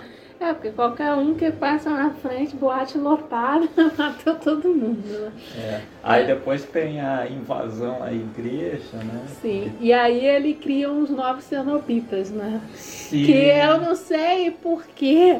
Né? Eles trouxeram de volta o Pinhead, mas não trouxeram de volta o restante. Devia ter trazido, porque, pô, criaram um cenobita escroto pra caramba. São cenobitas temáticos. É, parece né? monstro de tokusatsu, sabe? Tipo, o cara é cameraman, aí vira um cenobita com uma câmerazinha lá no olho. E o que dispara CD? É, o cara é DJ, aí vira o cenobita que dispara CD. Ó, é. É. Não, gente. Não. Não dá, não dá. É muito idiota. E então aí te- tem a perseguição pela cidade, né? Que eles estão atrás da repórter, a explosão, É, muita explosão, é, policiais correria. mortos, muita Sim, correria. Enquanto o primeiro filme era ali tudo dentro de uma É, casa, casa ali, eles. ali o negócio virou uma bagunça, coisa é macro. Sim. Então é cenobita que atira CD, cenobita que cospe fogo. Tem de tudo, tem de Tem de tudo. tudo, cara. Fiquei esperando aparecer o Black Kamen Rider ali É, pra combatê-los? Que tava uma coisa assim meio gorgo, né? que É, aceita são os lá do. Black Kamen Rider, os monstros de gorgo. Sim. E aí, enfim, no final eles conseguem, né, o que eles queriam, né? Juntas. É, o Pinhead volta a juntar a parte humana e a É, parte e demônio. eles têm o? Pinhead aí pra aparecer no restante aí da franquia. O que né, juntou, mas nos filmes seguintes ele continua meio estranho. Não comentar, mas não, não voltou muito ao normal. É. Não entendi. Esse terceiro filme tem muita gente que gosta, mas eu não consigo. Ah, eu acho muita palhaçada, assim. E realmente não dá assim. Ah, até a ideia de né, separar a parte humana, a parte demônio, poderia até dar uma coisa interessante. Mas toda a execução do filme é muita galhofa. Não, não é a minha, não, assim, pra, pra Eraser, né? Eu não acho que tenha. Que combine, não. É. E aí eu acho que erraram na escolha da protagonista também. Sim, né? é, acho que não. Muito desgarrada. É. e tal. Acho que se pelo menos eles tivessem repetido a Christie, ainda não seria um grande filme, mas acho que ele melhoraria. É, melhorava um as pouquinho. coisas fariam um É. pouco mais de É, ia fazer sentido. mais sentido.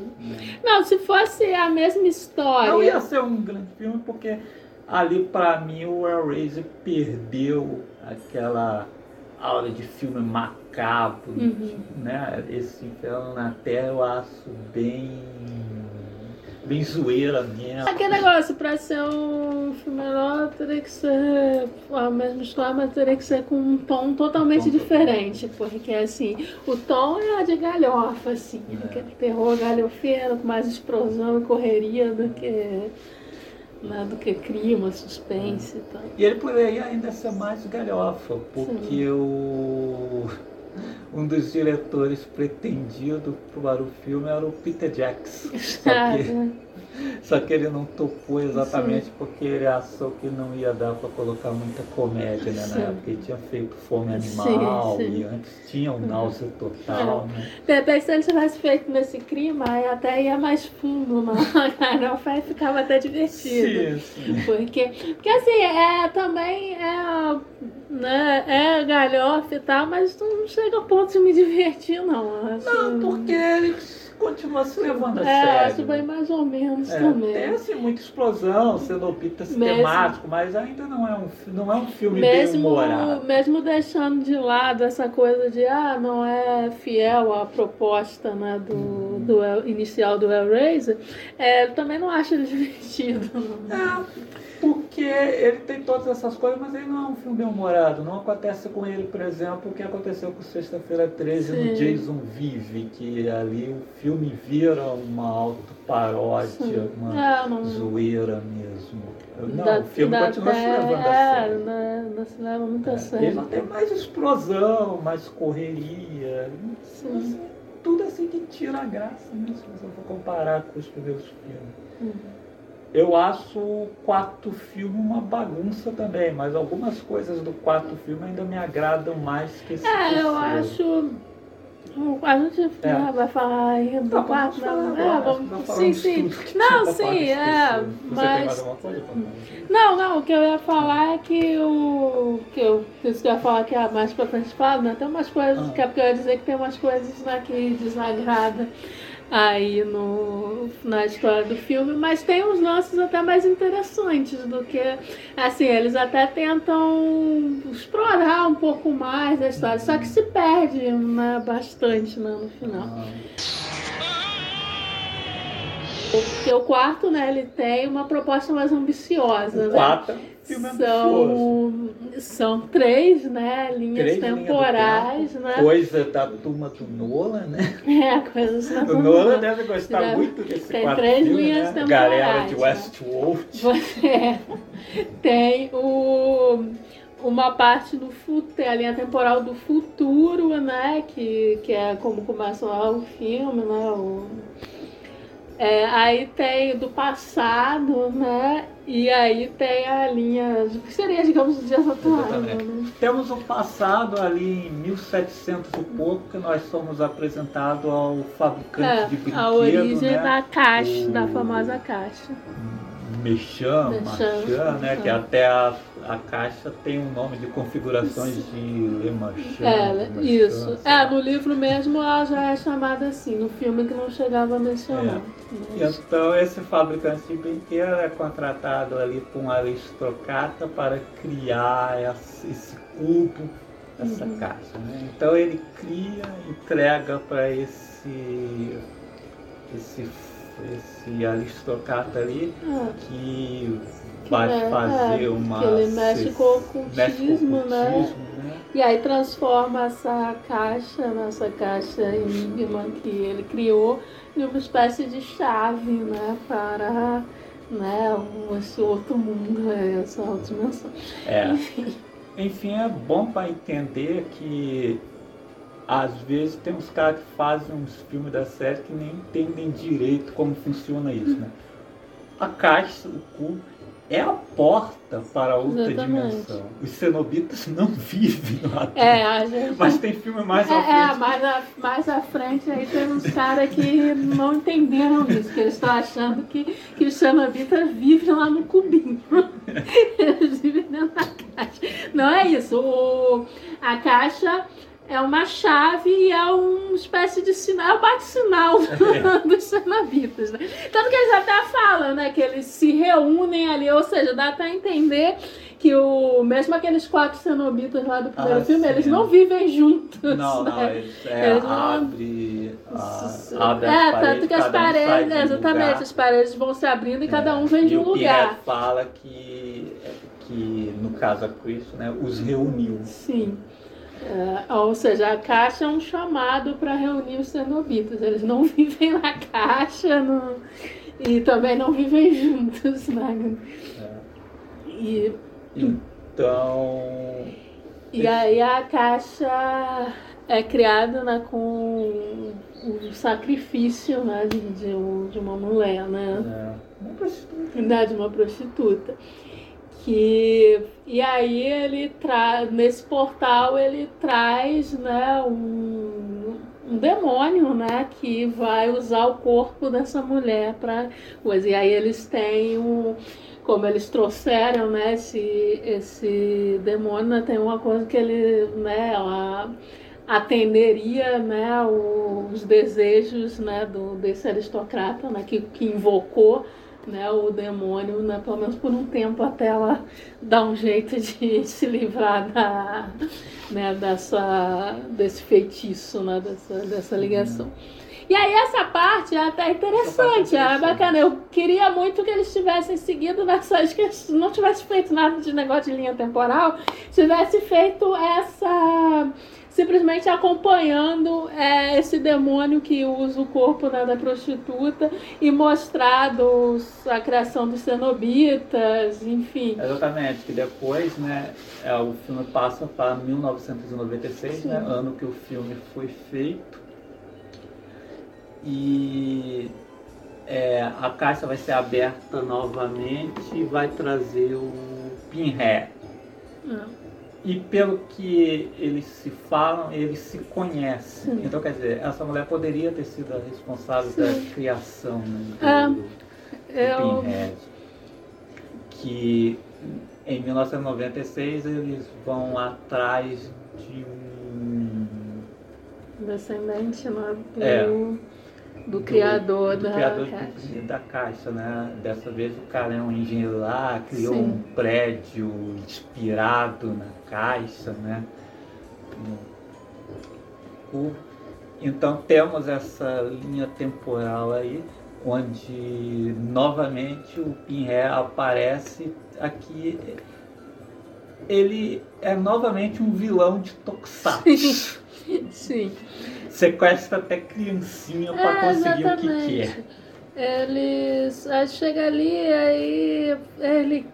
Qual é o plano mesmo?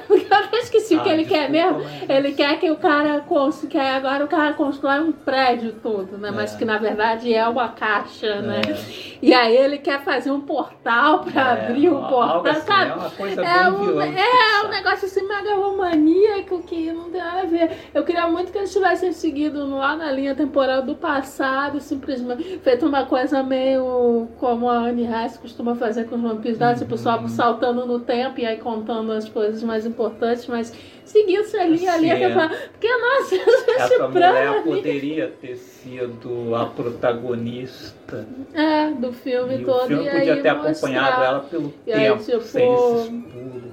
Aí, tipo, mostrar lá a origem do sempre a Pinhead. base final né, do, do espaço, né? Uhum. Sim. Que aquilo ali só foi, só serviu para mostrar assim de uma forma literal que a franquia começava a ir para o espaço.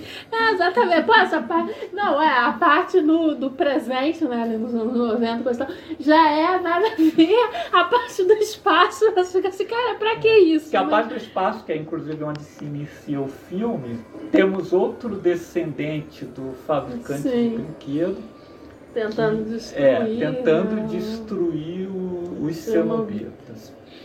Então, a grande ideia dele, ele pegou uma nave e é, criou um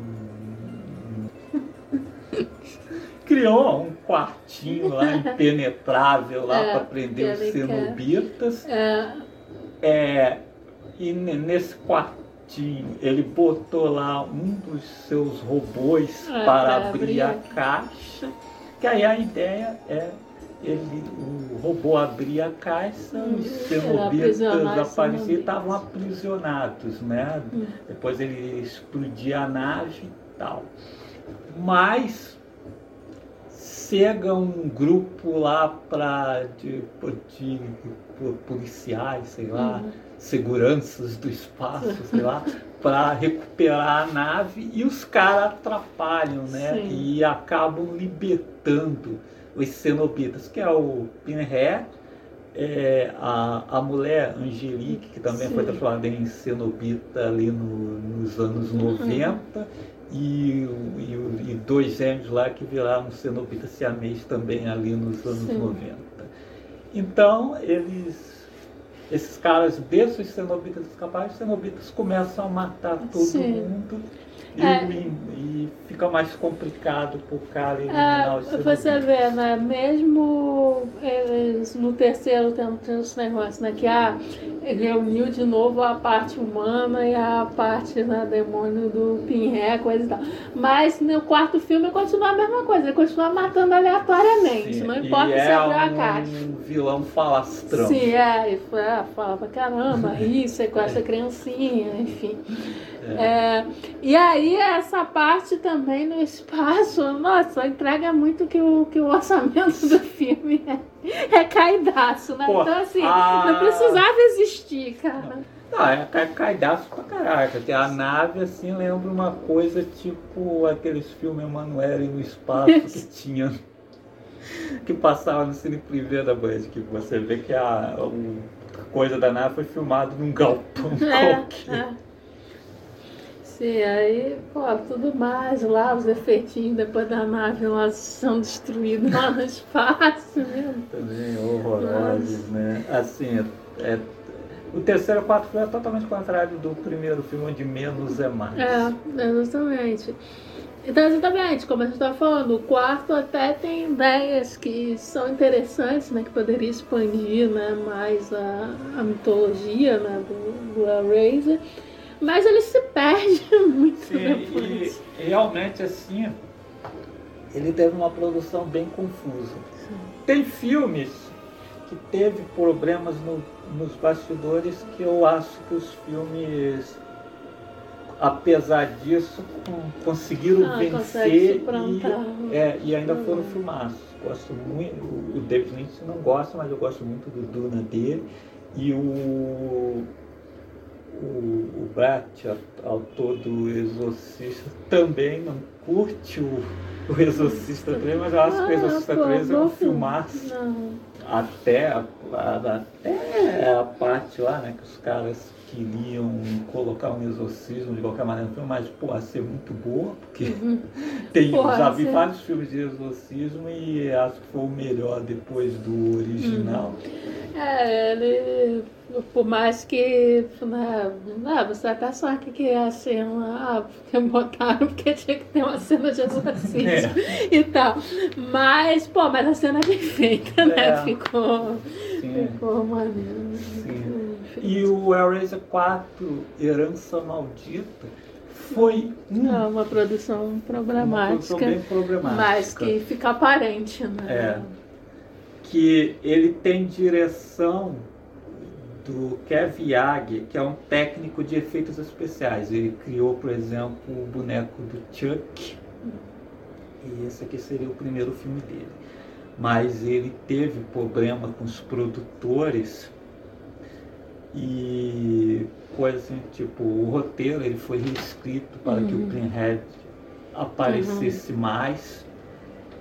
Então ele deixou o filme, não concordou com o filme, tanto que o filme, o diretor, é, nos créditos não aparece o Kevin Yag, aparece Alan Smith. Uhum. Quem é Alan Smith? Ninguém. Alan, Ninguém. Alan Smith é um pseudônimo que os diretores que não querem seus nomes nos hum. filmes é, usam. Eles colocam esse nome no hum. lugar. Então Alan Smith tem vários filmes. Sim. Então o roteiro. Então o filme ele foi finalizado na verdade por Joe Sapé, que quem, quem, quem é esse cara? Esse cara simplesmente dirigiu o Halloween 6, que é aquele filme bacana que tem a participação do Paul Rudd, que o Paul Rudd desce o sarrafo no Mike É. Myers. É. Quer dizer, né? É, ou seja, é bem provável que o, a ideia original fosse isso que a gente estava falando, né? De contar a história da Uhum. caixa lá no passado e tal. Porque realmente, essa parte do, do presente dos anos 90 e aí do futuro, nossa, muda muito o tom, assim. Sim. É, ficou um negócio meio confuso, assim. No, Sim. Na parte do passado fica evidente que a protagonista era para ser a mulher. E Sim. depois ela é É, relegada uma ela é totalmente esquecida no churrasco também. É. Então, Virou é, virou figurante, assim. E nem quando vira cenobita ela tem algum destaque. Sim. Fica bem evidente que foi uma produção problemática. Sim, é. Mas é um. Aqui ainda temos uns. Gosto ainda do visual dos cenobitas. Acho ainda mais próximos do primeiro filme Sim, do que o é do terceiro. só uma. Acho que. Exatamente, só faltou um filme bom. Porque, É. assim, eu acho que se eles tivessem um filme com um clima legal e tal, com cenas bem construídas quanto do primeiro, é, eles são visualmente bem interessantes, né? A mulher vira um cenobita legal, os gêmeos lá tem um visual, Tem um visual legal. O mais fraco é o cachorro, É. que eu voltaria a usar aquele monstro do Sim, primeiro filme, sim. que era bem mais legal. Mas, é, mas com certeza do. Da, das sequências, né? É o que tem o visual melhor assim nos cenobitas. Sim, né? sim. Depois do primeiro, do primeiro e do segundo filme é. Hum. Bom, então agora vamos para as falcatruas Agora, dimensão. agora é só ladeira abaixo, né? Porque exatamente, a gente já criticou aí o terceiro e o quarto em alguns pontos, né? Mas esses, né, eu considero eles fracos, mas eu até acho algum ponto ou outro que, né, que é, poderia funcionar, né? Mas agora, assim, é meio que ladeira abaixo, a maior parte dos filmes é uma coisa Sim. horrorosa. Aqui só se salva um, só É. se salva o, exatamente o filme. primeiro filme, o quinto filme, que é o Hellraiser Inferno de Sim. 2000, que esse, en- entre os fãs da franquia, ele é um caso de amor e ódio. Tem muita gente que odeia e muita gente que ama. O que acontece, né? A partir desse quinto filme, Dimension começou a lançar os filmes de Hellraiser direto em vídeo. Hum. É o primeiro também que o Clive Barker já tá longe. Uhum. Ele não tá mais na É, nem na produção, produção produção. Eles só executiva. usando o nome dele É. pra dizer lá que foi criado. É, o Clive Barker, apesar de já não ter mais porra nenhuma a ver com o É. que ele criou. né? e a partir desse aqui também, os roteiros não foram pensados, Sim. criados pensando na saga Dá Hellraiser. perceber. Eles são roteiros de para outros filmes qualquer. Sim, roteiros que a Dimension tinha lá, É. né? engavetado É. lá. Aí assim, alguém na Dimension pensou assim, olha, eu acho que dá para colocar uns cenobitas aqui, hein? Então vai, contrata os caras lá para reescrever, colocando Ah, incluindo cenobitas né? na história. cenobitas na, na história. É, Esse primeiro, o Hellraiser Inferno, ele tem direção do Scott Derrickson, que, veja só, é o diretor mais conhecido da franquia, Sim. o nomezinho mais famoso, assim, né? Falcavac, mas o Falcavac é primeiramente escritor. É, sim, o Clive Barker é, É. conhecido mais como escritor do que como cineasta. O Derrickson, esse é o primeiro filme dele, depois ele ficaria mais famosinho aí com filmes aí, Exorcismo de A Entidade, Livrai-nos do Mal. E o Doutor Estranho, fez Sim, filme para Marvel. Aí o roteiro também é dele, com outro camarada. E esse Hellraiser Inferno é basicamente uma espécie de Seven Ah, com os cenobitas, que acaba por transformá-lo numa espécie de coração É, satânico. virou um coração satânico dos pobres, né? Mas. é, Esse ainda é o que né, eles conseguem amarrar melhor os cenobitas na, no roteiro original, assim, no que eles tinham. É até, você até percebe que sim, não, óbvio, né? Você até lê sabendo né, da história, né? Você Ah. até percebe que é, né? Dá pra perceber que não que a história originalmente não tinha cenobitas, né? Mas ainda é o que consegue inserir melhor, né? Porque os que vêm depois, né? Nós temos um, um filme policial meio no ar, meio trailer psicológico, onde Hum. temos um policial corrupto, cheio dos vícios, que Sim. está procurando por um assassino misterioso. Começa um assassinato no início do filme, Uhum. né? Alguém abriu o É, alguém cubo, o né? cubo. Ele se apossa Desse desse cara cubo. desse cubo. E em um momento no filme ele vai abrir e aí a partir daí começa assim uma trama assim meio sonho, meio realidade, É, misturando os cenobitas, a busca pelo assassino. É, começa a acontecer umas coisas estranhas, né? Tipo, aparentemente ele continua lá, aparentemente não aconteceu nada, ele continua na busca dos assassinos, mas aí, né, começa a surgir ali os cenobitas e acontecer umas coisas estranhas, né? E assim, é, o Hellraiser Inferno, eu entro na parte da, da galera que, que gostou, que a, o, o Pinhead, ele aparece pouco e em cenas bem legais, que isso eu tenho que dizer, o Scott Derrickson dirige legal, ele cria um- umas cenas legais, a cena final que o Pinhead vai espranar, no final tem, tem algo macabro nisso.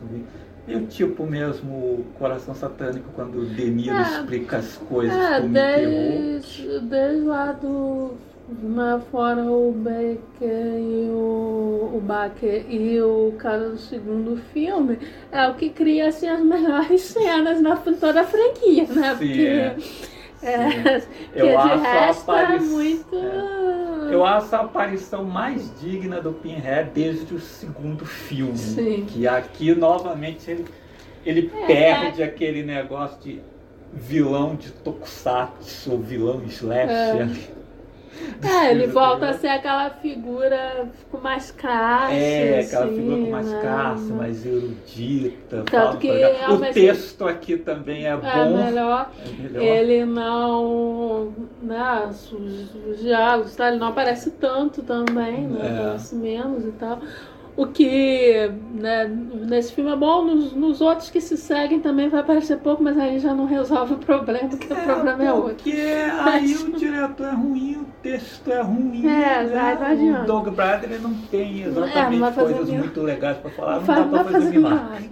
Mas Mas aqui Mas tá aqui ainda fu- funciona legal, tipo assim, não é, nossa, um filme, né, um Uhum. grande filme, mas acho um, acho um filme decente, assim. Uhum.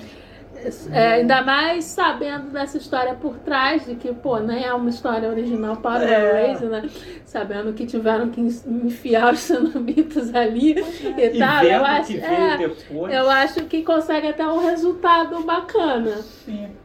Não, eu acho um bom filme e é legal ver o que veio depois, que depois nos outros filmes eles repetem esse esquema do quinto filme, mas nossa, Não, assim, exatamente, é né? Que, que aí, né, ele depois, né, no final, se revela aí que na verdade toda essa busca e tal, a partir do momento que ele abre a caixa, tudo que acontece de estranho faz parte das torturas lá do, dos cenobites. O que assim, é um, no nos filmes anteriores, né, dá aquela ideia mais de que de masoquismo, sei lá, de É. tortura física, né? Sim.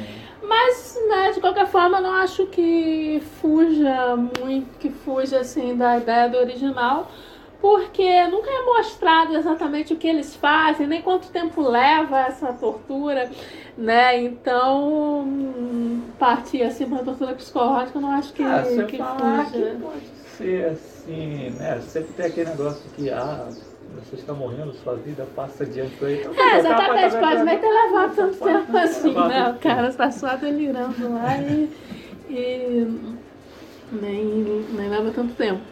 Mas, então nem foge tanto assim do coisa. Aí os Não, filmes que ele foge mesmo do cosplay, que não tem tanto gore, não Sim. tem tanto mesmo, é mais um, um trailer psicológico. É, o mesmo. que é explicado porque a ideia original do É. filme é psicológico, né? É. Aí eles colocam mais cenas e tal, mas realmente falta agora, assim, não tem. Sim, igual tem no desde lá do primeiro. É, mas assim, é até um filme decente, né? coisa. E aí foi o que os que vêm depois tudo tenta seguir essa mesma ideia de inferno, né? De punição e tal, só que falham miseravelmente, né? é. Eu Então, acho que o restante assim, é seguido por, por causa que acho que eu nunca vi um filme de horror na vida. é, porque justamente ele ainda consegue construir umas cenas bacanas e tal. Acho um bom filme. Acho. Assim, se eu for fazer um top, eu vou fazer depois que terminar de ver Sim, todos. Tranquilamente, boto ele em terceiro lugar, Sim. acima mesmo do terceiro e do quarto, e com certeza do, do restante. É porque é, é o filme mais ajeitadinho, né? Que como a gente falou, o quarto até tem uns lances interessantes, mas se perde muito, assim. Tem só uma proposta inicial interessante, mas depois se perde É. demais. Ele não, ele consegue ser um filme mais ajeitado. mesmo quem assim. se queixa dizendo que ah, o, o Penré aparece pouco, não é o vilão principal, mas no primeiro e no segundo filme Ah, ele também isso é não é. bobagem. Inclusive, eu acho mais certo que, que ele apareça menos mesmo. Ele não era pra ser esse vilão de slash, É, assim, esse arroz de matando. festa. É, arroz de festa aparece toda hora. Não era pra ser assim.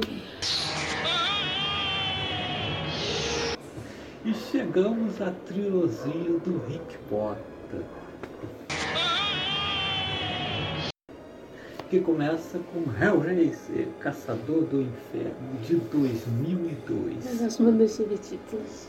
Essa é a parte 6. Eles começam a seguir o esquema do quinto filme, que é aquele roteiro qualquer que eles pegam, colocam um cenobita e geralmente é uma, uma trama de investigação. Sim, sim. É, todos seguem o mesmo, o mesmo esquema. Que como a gente falou, né, o quinto é o que melhor consegue enfiar os cenobitas no roteiro. Né? É o que melhor consegue usar a premissa do inferno pessoal. Sim. O, o restante, né? Afinal, os três são dirigidos pelo Bota. É Se tivesse tudo- chinelão. É tudo pouco inspirado.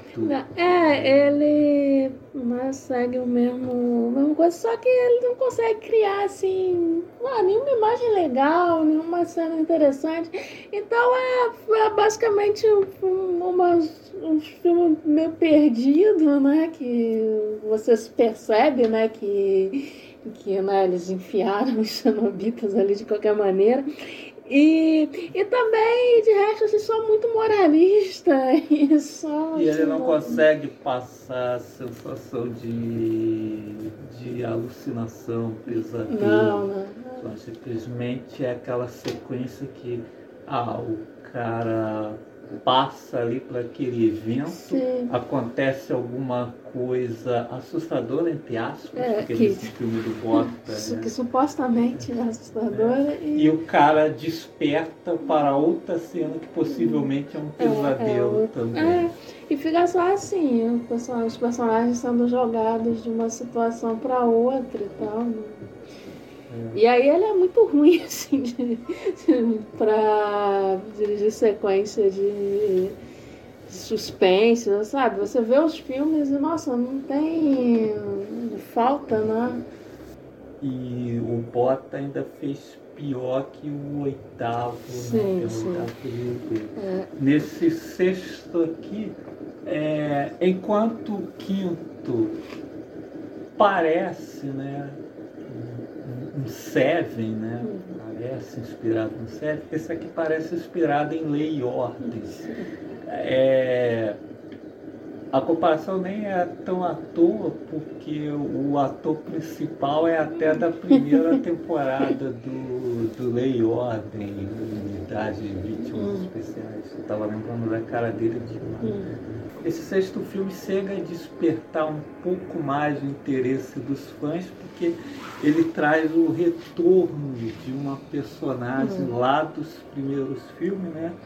Que é Christ é, novamente vivida pela Ashley Lawrence. Mas acontece que ela aparece ali no comecinho do filme e depois só volta no final. Aparecendo, ela aparece bem pouco. Se apareceu é, meia hora, apareceu. Foi um, foi um papel claro ali no roteiro. Ah, a gente pode transformar essa mulher aleatória aqui na Christie. E é isso.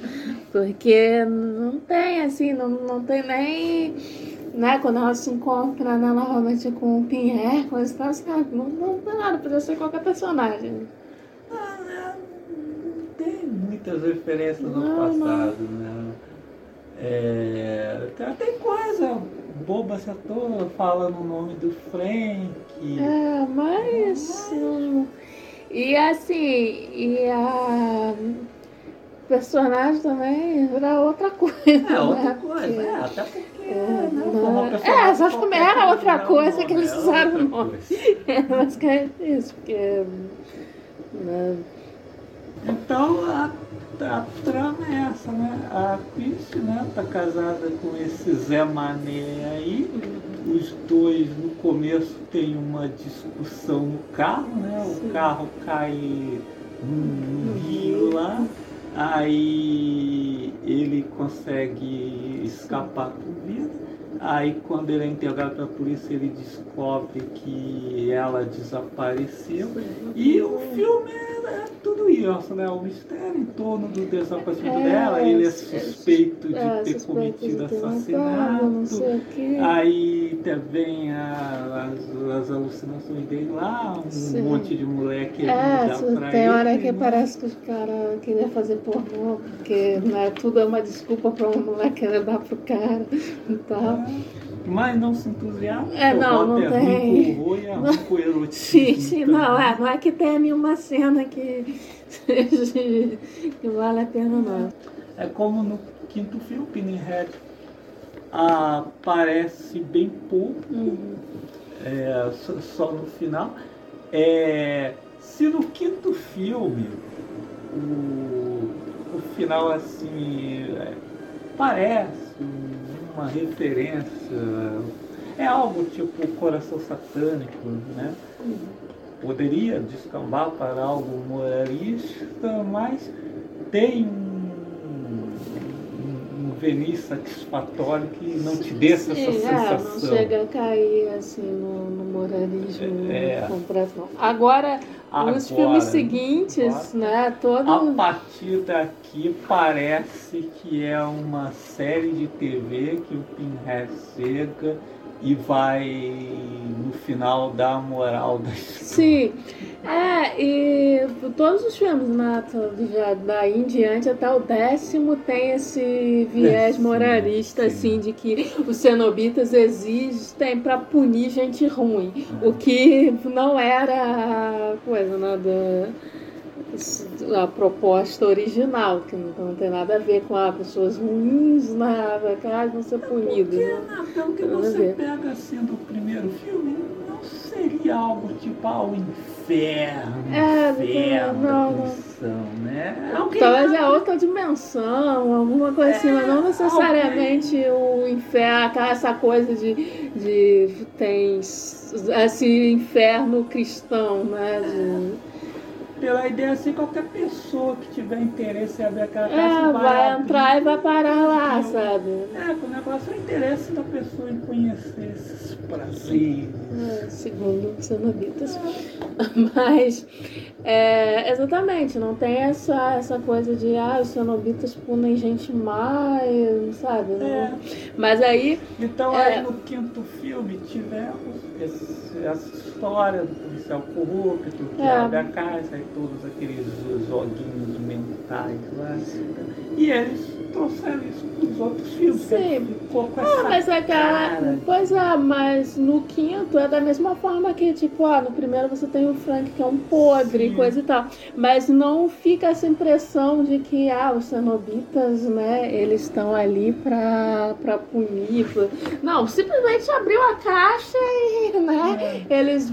E aí, no caso do quinto, né, tem aquela essa coisa do terror psicológico que eles fazem, né, com o cara, então eles ficam brincando, né, com, né, com, os- né, com a realidade, com a noção de realidade cara, coisa e tal. Mas não fica essa coisa tão moralista, né? Agora, a partir do sexto até o décimo, coisa e tal, é só, é só moralismo mesmo. Você vê que todos os filmes têm um... Não, e aí outra coisa que eles também buscam sempre repetir, né, a partir do filme é o plot twist, né? Sim, Todos é, eles têm que ter um, né? um plot twist com, com o Pinhead, né? Sim, todos vergonhosos e horríveis, mas é divertido. horríveis. O daqui até poderia passar se a personagem não fosse triste. Sim, sim.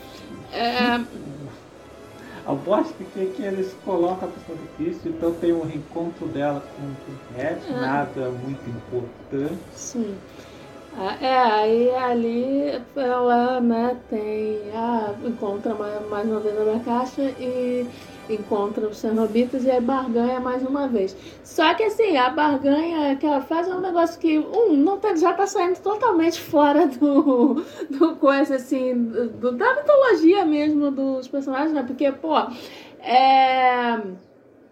Né, que, que ela propõe trazer almas para o Pinhead tá com preguiça, né, de pegar tal. Assim, Ah, o aí- Doug Bradley nesse filme realmente parece meio Sim, cansadão, sim, ele já tá saco cheio, não inspiração, aguenta mais. Aí, é, o que é uma imbecilidade não tem nada a ver com o que foi feito anteriormente, né? Porque a questão era exatamente abrir a caixa, eles pegam. Não é, agora não, ela simplesmente mata a pessoa e manda a pessoa pro, sabe? Qual o sentido? Não...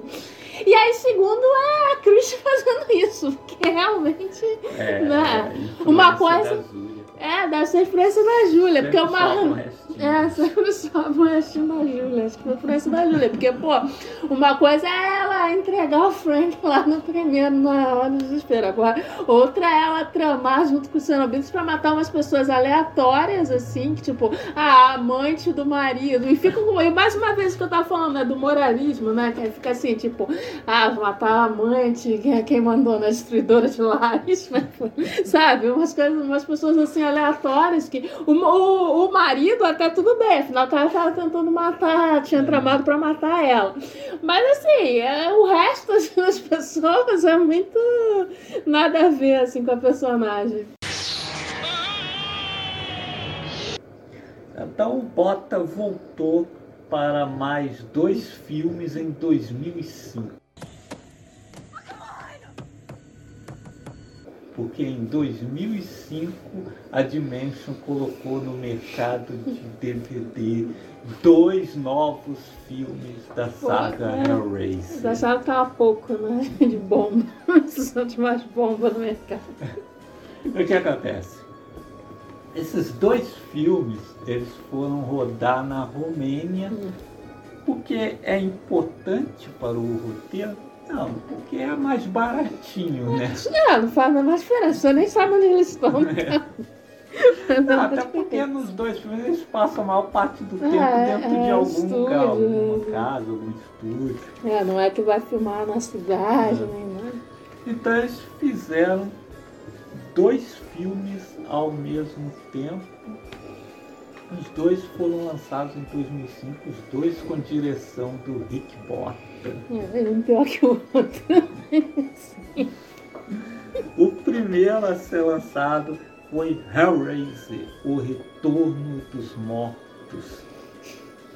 Virou zumbi até? Até a história zumbi. Esse aqui é a trama, né? É sobre uma repórter. Eu não entendi, confesso que eu não entendi muito bem. Vai Vou esperar agora você explicar pra mim. à Romênia investigar uma seita que traz os mortos de volta à vida. É basicamente isso que eu entendi. E o É muito- camaradinha lá, o líder da seita, aí vem a forçada de barra, né? Porque também tem isso. No quinto filme, o cara, o Scott Derrickson no roteiro foi esperto, que ele pegou esse roteiro que não tinha nada a ver com o Hellraiser e ele simplesmente colocou os cenobitas lá, Ah. colocou né, lá, mas sem fazer referência aos outros Sim, filmes. sim. Ele simplesmente pegou os personagens, os características colocou lá. Mas a partir do sexto filme eles começam a forçar a ligação É, com os filmes anteriores. referência. Ele sabe que tem muito fã que gosta É, da da referência, referência. não sei o que. Eu entendi a referência.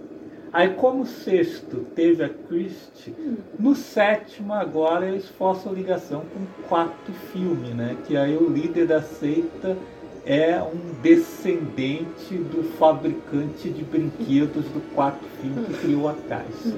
E isso não tem importância nenhuma. Só pra. Porque esse sétimo filme ele até tem umas ceninhas mais legais do que o Caçador do Inferno. Não, O Bota. ele viu uns filmes de terror, É. aí aprendeu o que era um filme de terror e foi botar É. umas coisinhas em Tem prática. pelo menos um- umas três cenas legais aqui. O, o vagão do metrô, que não tem nenhum sentido, tem um cara lá com um visual meio cyberpunk, coisa e tal. umas coisas assim. Mas no final lá com aquele monte de corpos. Não, é, essa cena é visualmente É, interessante. Só não entendi como, como que entra na história, mas enfim. Quando a repórter tenta pegar a, ca- caixinha também lá, que tá na mão de, Ah, de um de um né? lá. E também quando. E também essa coisa bizarra lá que ela tá tentando tirar uma faca das costas, né? Ela tem uma faca enterrada Sim. nas costas, ela tá tentando tirar. Passa uma tensãozinha, Sim. tem essa. É, nisso ele é um pouquinho melhor que o anterior. porque O anterior não tem. Nem parece filme de terror, assim. Não, não tem cena. Mas dos três de Volta, essa aqui é o que tem um roteiro mais Não, é-. Não é casou de jeito nenhum trama Exatamente. Dos cenobitas, a ligação com o quarto filme com essa seita Sim. maluca. Porque justamente o quinto, né, é o que, pô, ele consegue botar os cenobitas sem ficar um negócio confuso, né? Os outros filmes, né, todos esses filmes do Bota, só ficam muito confusos. É, pô, aí esse é o mais, assim, porque eu acho que provavelmente é o que provavelmente mais, vai ser um filme mais viajado, alguma coisa assim. E aí eles jogam cenobitas, aí só fica uma confusão danada. É, você até pensa assim, de repente, se, não, se eles não estivessem tentando forçar um Hellraiser, de repente até sair alguma coisa melhor, Pode alguma ser. coisa mais interessante. Diferente do outro que a gente vai ver, que era, provavelmente era um filme ruim mesmo. Mas, o... mas esse de repente até poderia ser algo muito interessante. Mas né, fica é muito confuso. Então é isso. Ele só traz um pouco mais de gore que É. faltou na parte 5 e na parte 6. Sim, sim. Ah, ele tem mais gore e tal. Mas muito perdido. assim. É. Uma curiosidade é que tem um Stan Winston na produção desse filme e sinceramente eu não sei se é o, é o mesmo responsável pela por, por efeitos né, animatrônicos lá de Jurassic Park, Exterminador do Futuro, ou se é um homônimo. Se é ele mesmo, eu não entendi. Pois é.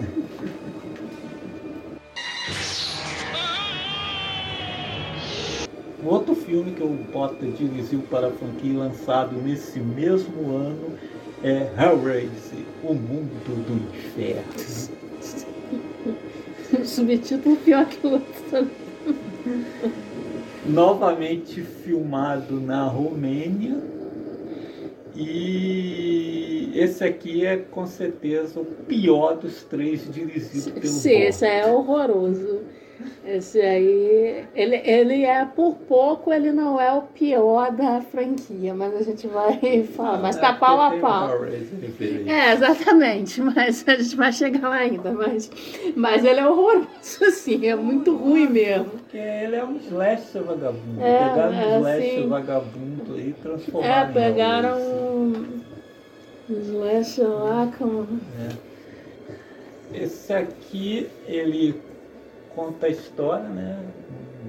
Um grupo de adolescentes teve um amigo que brincava aí com a cascura, é, participava é, de um é, jogo aí chamado é, Wolves, é, né? exatamente. Nesse filme eles inventaram lá um jogo do Hellraiser, que tem negócio, né, um jogozinho de computador que tem paradinha lá do, da caixa, coisa e tal, né? Aí, sei lá, o cara, o cara ficou pirado nisso, tacou fogo nele mesmo, etc, e morreu. Esse é, esse é o início.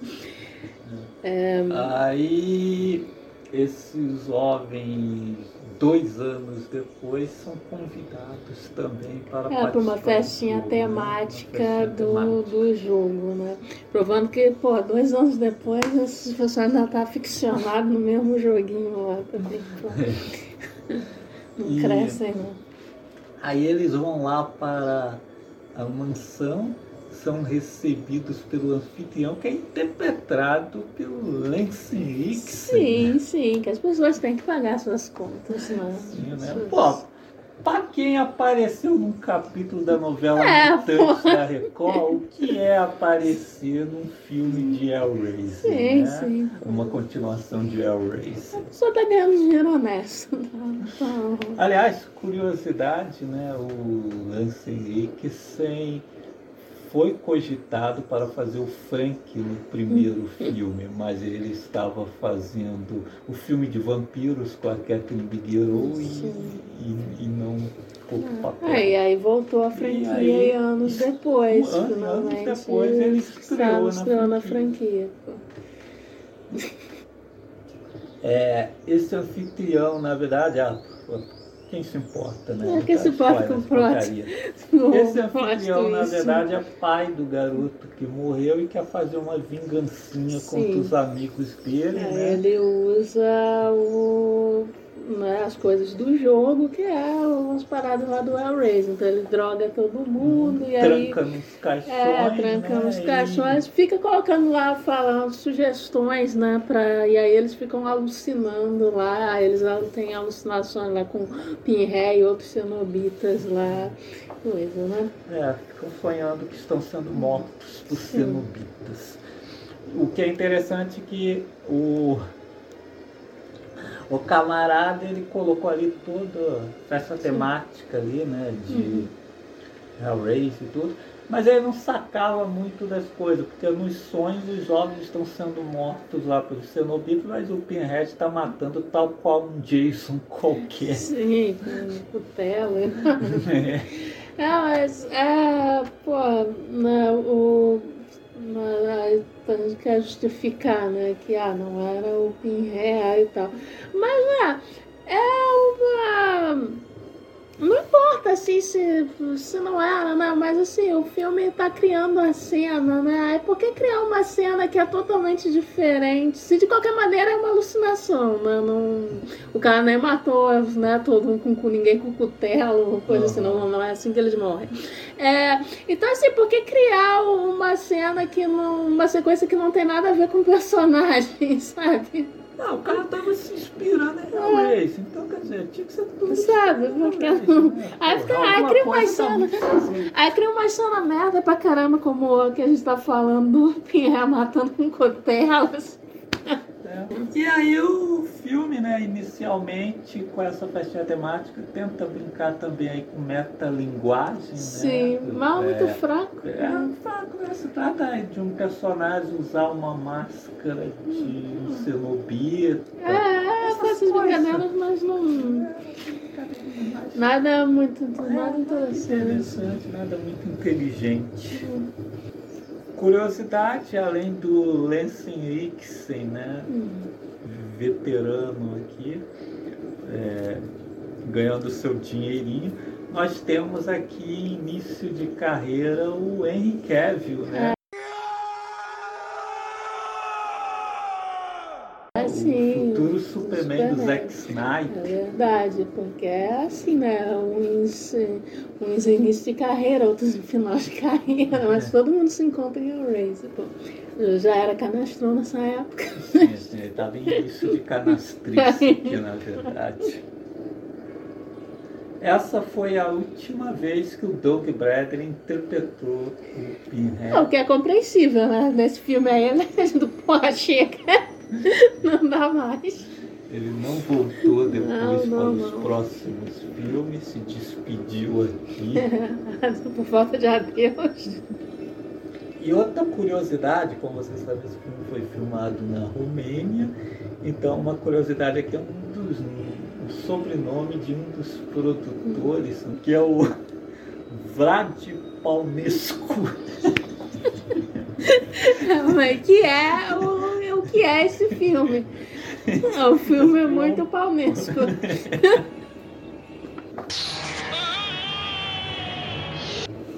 Mas então, depois desses dois filmes dirigidos aí pelo Bota, a franquia entrou num pequeno hiato, né?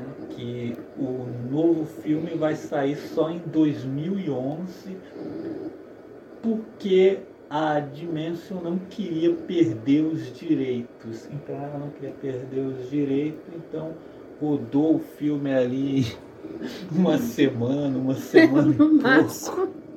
No máximo. com o troco da pinga. Dessa vez, ao que me consta, parece ser um roteiro original mesmo, né? Não dá pra Original é saber. entre aspas, né? E aí saiu Hellraiser, Revelações, saiu foi cagado, não sei. dirigido por Victor Garcia, Você inventa esses caras, esses caras nem existem. Esses caras nem existem. parente do Sargento Garcia. Com o roteiro de Gary J. Tunnicliffe. Já então que. Que vai ser um nome importante nos dois filmes da, da Você vê a franquia que, a que ponto chegou a franquia. Curiosidade, ele foi maquiador nos filmes anteriores, parece a partir de Hellraiser, Inferno na Terra. e tal. Devia ter continuado só maquiando. É, né? Até porque aqui a maquiagem deixou a É, inclusive a maquiagem nesse, nesse último tava. Então temos um filme feito às pressas aqui, que começa no estilo found footage, né? Aquela coisa meio É. bruxa de pré, né? Sim, a câmera na mão, alguém com a câmera na mão. Não, eu tomei até um susto, eu pensei assim, porra, não, essa merda aí. É, eu pensei que ia ser o filme todo, mas. Até que não, mas. São, começa, né, com dois jovens babacas, né? Sim, Dois dois, playboy dois babacas. idiotas viajando que- pro México. É, né? viajando para o México, México gostoso. Porque quer transar. É, É. isso. Cara é. É, Porque não tem prostituta. É, não tem, aparentemente, Unidos, é. É, México. exatamente. Aparentemente não tem prostituta nos Estados Unidos. É preciso ir atravessar a fronteira para isso. Então, é, o filme começa, né, um deles está filmando enquanto o outro está em posse da caixinha, está abrindo a caixinha e aí aparece o Pinhead, que dessa vez não é o Doug Bradley, dessa vez temos o Pinhead Fofuxo, Sim. que é interpretado por Stephen Smith Collins. Provavelmente o Pinhead menos assustador de todos Pô, é, é que nesses dois últimos filmes, né, cada filme é um ator diferente. E esse é o pior. Porque, pô, o cara. Descreva, sabe? Pô, primeiro, né, como você falou, ele é meio redondinho e tal, mas até aí, né, não, não, não tem aí nada, né? É, mas, pô, cara, o cara tem uma cara de nada que, não tem como. Tipo assim, né, o Donnie Bradley, ele tem aquela postura, né, é a voz, é o olhar, né, então, que, que já dá aquela, aquele medo, né? O Popper entra na sala, né, você vai... Esse cara não tem nada disso, pô. Ele tem uma vozinha lá meio anasalada que não, não bota respeito. Aí, pô, tem uma cara de nada, assim, que também não. Coisa nada. E aí, pra completar, a maquiagem tá mais porca também. Não não, não é a mesma coisa. Eles também, a roupa também, eles, sei lá, parece que a roupa tá com, com enchimento para parecer músculo, não sei, não entendi. Não entendi. É, é, aí parece que o cara tá. Aí que parece que, que, que o Pinheiro tá gordão, assim, sabe? Tá muito estranho. Então, continuando aí o enredo do filme. É, Que é uma tentativa de reproduzir o primeiro, né? Um- somos levados então à casa de uma família, né? Sim, uma família família bem abastada riquinho ali, aí. de riquinho ali dos Estados Unidos, né? Estão reunidos o pai, a mãe, a irmã de um dos rapazes Sim. e o Ah, e o outro casal, Do outro que são os casal pais são- do outro cara. É, né? do outro cara. Do cara que tá abrindo a caixa. É. Então, os dois estavam desaparecidos, eles estavam lá Sim. conversando sobre o desaparecimento É, dos dois. É aquele Ah. drama, aquela coisa, ma- Manuel Carlos com filmes de terror aqui, é. Aí, os ricos conversando lá. é, aí só tinha encontrado as coisas deles lá, Sim. a garota revira, encontra, É, a encontra a caixa, caixa né? e Aí leva a caixa lá para a sala de estar lá, todos Não. estão. Né? Ela não sabe o que tem dentro da caixa. Sim, porque nesse filme os cenobitas moram dentro da caixa. É uma coisa tipo Aladdin, né? É, que é o que a gente comentou antes, né? Que nos outros filmes fica bem claro, né? Que a caixa é uma espécie de chave, né? Para outra dimensão, né? E ela é um, é um chamado para os cenobitas, né? Alguém abre a caixa os cenobitas se reúnem.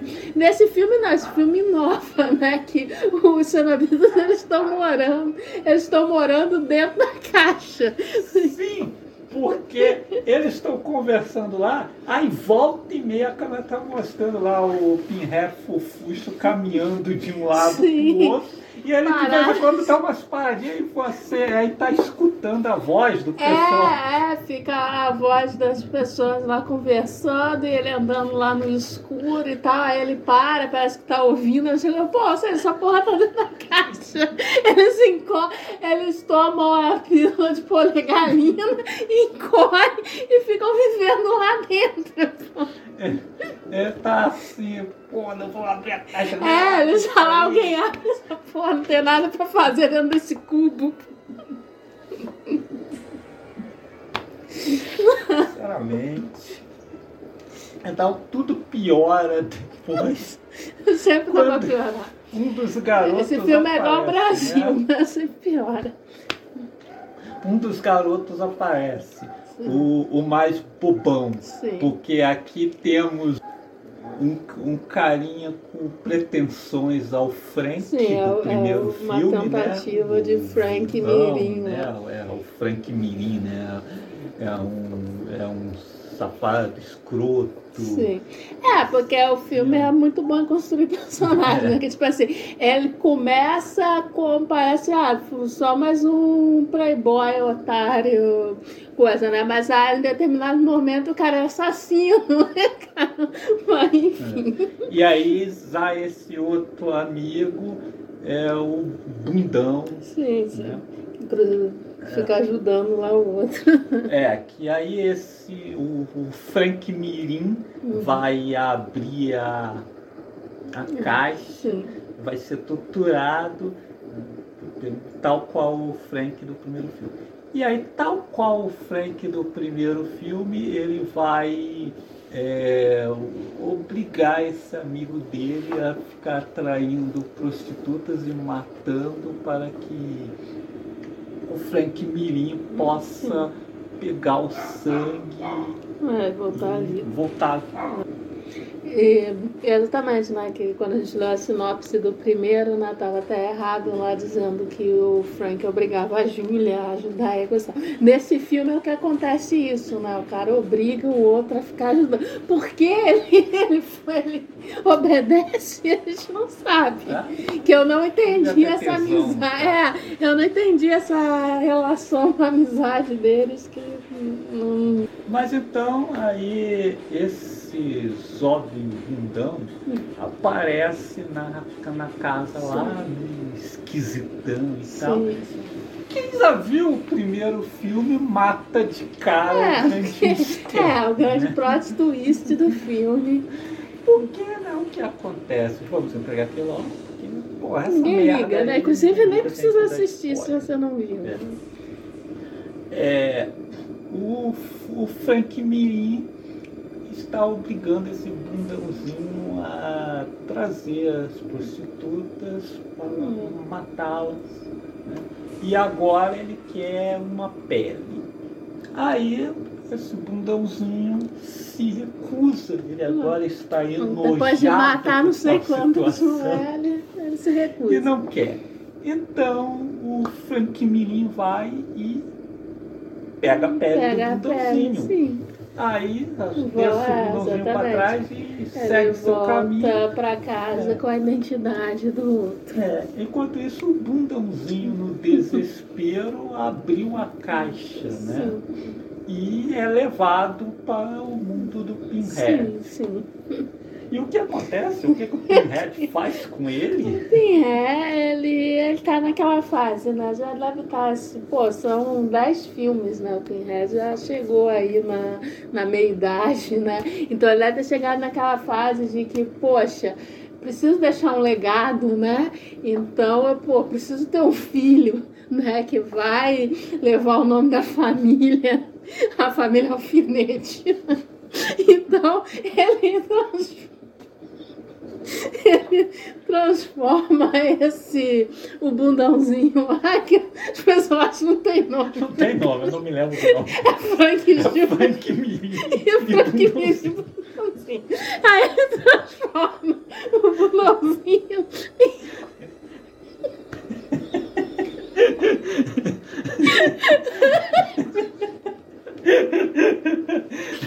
Ai. Aí ele transforma o bundãozinho no Pinhead Júnior. Sim, ele queria um filhinho, né? Porque ele vai lá e coloca, pra, pra- até prega ele mesmo os alfinetes lá no cara e é o filhinho, que é a mesma coisa do Pinhead, só que menorzinho. Quando eles aparecem juntos, Pinhead Júnior só que é o que a gente tá falando, que eles, do problema do design dos cenobitas a partir do sexto filme, que não tem criatividade nenhuma. E aí chegaram ao cúmulo da falta de criatividade, que foi reproduzir o visual do Pinhead, a figura mais icônica, da, sabe? Não dá, não o Pierre tem a cara de babaca, cara. É um negócio muito Batman Robin, pelo amor de Deus. Para, porra, parece a versão pequenininha do Pinhead, porra. É tipo aquele cientista do South Park que tem a versão. Versão pequena. É, igualzinho. E em determinado momento do filme, o Frank Mirim se revela para a família. Sim, sim. E aí, você deve estar se perguntando por que que esse filme se chama Hellraiser Revelações? Pô, se chama Hellraiser Revelações porque o Frank Mirim pega uma arma, reúne todo mundo na, na sala de estar, né? É. Todo mundo que ainda está vivo, porque tinha morrido um cara lá que Sim, foi sim. morto pelo mensageiro, né? Eles Sim. trazem de volta o mendigo que aparece É. no primeiro filme. É, o, o emissário lá, eles trazem de volta Aí ele aparece primeiro, tá, lá no México, entregando a, o cubo pro, pro Frank Mirim lá. Dessa vez Tá, falando. e falando pra pra caramba. Mas tá, pra mim tinha acabado a participação ali. Mas como a gente disse, e nesse filme sempre dá pra piorar. É, chega uma determinada parte que ele aparece simplesmente parado lá no quintal da, da casa. Aí o cara, que acho que é o pai, né, do, do Frank Mirim, né, do, É. é, vai lá ver, né? Chega perto dele, aí ele ataca o cara com uma faca, e aí é muito legal porque ele, tipo, tá arrancando a pele da cara do, do sujeito, e o resto da família tá parada assim, olhando, ninguém faz nada. E é isso, e apareceu pra isso, eu não Ah, entendi. Eu, é, eu não ia fazer nada mesmo. Eu ia ficar lá, pô, que porra é essa? que porra é? Puta que pariu, me tire desse.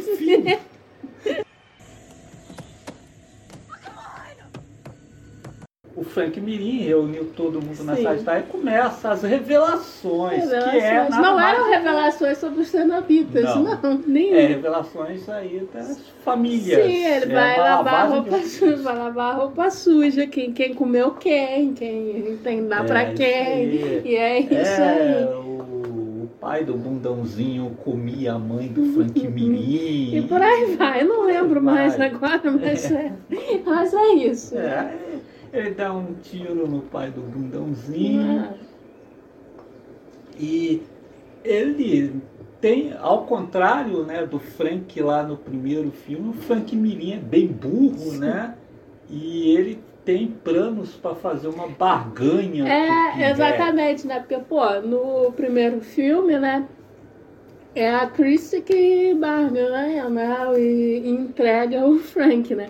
Ali não, o cara tem a ideia brilhante, né? Ele não tá se escondendo dos cenobitas. Na verdade, ele quer encontrar os cenobitas, né? Ele quer que a irmã né, do bundãozinho lá abra a caixa porque ele vai trocar, né, a sua alma pela da garota. Ele acha que se ele entregar a garota, eles vão deixar ele livre. Por quê? Não sei. Mas enfim, aí ele faz isso. Que... Mas é isso aí, é caso É que burro, dá né? tudo É isso, é errado burro. pra ele dá tudo errado nesse filme. Dá tudo errado. Dá tudo errado pra gente, principalmente, que tem que É, assistir que isso. assistiu Quero pedir desculpa aí aos meus olhos por terem visto isso e enviado a imagem para o meu cérebro. Algumas ainda estão lá. É, infelizmente, eu ainda, ainda tá fresco na memória. É. É, eu espero em pelo menos no máximo um mês já ter esquecido tudo, mas Enfim, aí, né, tem, tem, tem quem gosta desse filme aqui que fala que aí tem as referências. É, cara, tem, tem esse tipo de fã, né? Que, que é a referência pela referência. Aí esses caras, sabendo disso, simplesmente enchem os filmes de fanservice, né? Então aí o filme até tem mais gore do que os quatro últimos, mas é tudo mal feito pra caramba. Exatamente, ele só é só uma versão porca do primeiro filme, que ele fica, eles ficam tentando, né, reproduzir. Até essa coisa da briga de família, das revelações, né? Não sei o quê. É tentando reproduzir aquela coisa do primeiro filme, né? Que você tinha a Júlia, aquela, aquela madame lá de Cassimera, ou seja, cheia de podres, né? Escondido e tal. Só que isso no, no primeiro filme estava a serviço da história. Ali não, ali é só umas coisas que eles jogam assim, por nada, né? É, é só isso, é uma versão tosca do, do primeiro filme. Concordamos então que Hellraiser Revelations é o pior de Não, isso tudo, aí né? é, é difícil escolher, porque, né, como eu falei, a partir do sexto é só bomba mesmo. Mas, mas esse aí é o pior mesmo. Não, e até por ele ser, tentar né, imitar o primeiro, tentar ser mais parecido, eu acho que deixa ele pior ainda, porque é impossível não comparar, né? Aham. Inclusive o Clive Barker, ele gosta muito, né? Sim, sim. O Crave Barker, quando saiu esse aqui, falou que ele não tinha nada a ver com esse filme. Que... Sim, porque eles continuam usando lá né, os personagens criados por É. Clive Barker. né? Aí disse que isso aqui não sairia nem da bunda dele. mais um tempo, esse foi o último Hellraiser. Eu achava que era o último, mas eu descobri que tinha saído ainda outro depois. É, pois é, resolvemos assistir os nove filmes para fazer esse podcast e descobrimos que tivesse. pois em 2018 foi lançado Hellraiser Julgamento. Novamente o mesmo esquema de revelações. É um filme feito às pressas para a Dimension não perder os direitos dos personagens. É, mais uma vez, parece que foi um roteiro original, né? nada mais de roteiro adaptado, foi um uhum. roteiro pensado para a franquia Hellraiser mesmo. É, aqui eu disse que queria voltar. Temos a direção e o roteiro de Gary J. Tunnick. É, aliás, esse aqui é o filme do Gary, porque o Gary também atua Ele... nesse filme. Ele podia ter feito todos os papéis. Ele é o novo cenobita, um conhecido Sim. como auditor que até aparece mais que o Pinhead sim, sim. nisso aqui. Bom, mas então vamos falar aí de Hellraiser Julgamento, que já começa. Quando o filme começa, você já percebe, nossa, isso vai ser começa ali, né? Uma. É, parece uma conversa casual ali do desse novo selo habitual de Toco Pinhead, falando aí de como eles precisam se adaptar aos novos Sim, tempos. sim. É, quando começa esse diálogo, nossa, não vai sair nada que preste daí. Porque é que eles, mais uma vez, eles seguem né, aquela, essa linha moralista que vem sendo coisa lá desde o sexto, né?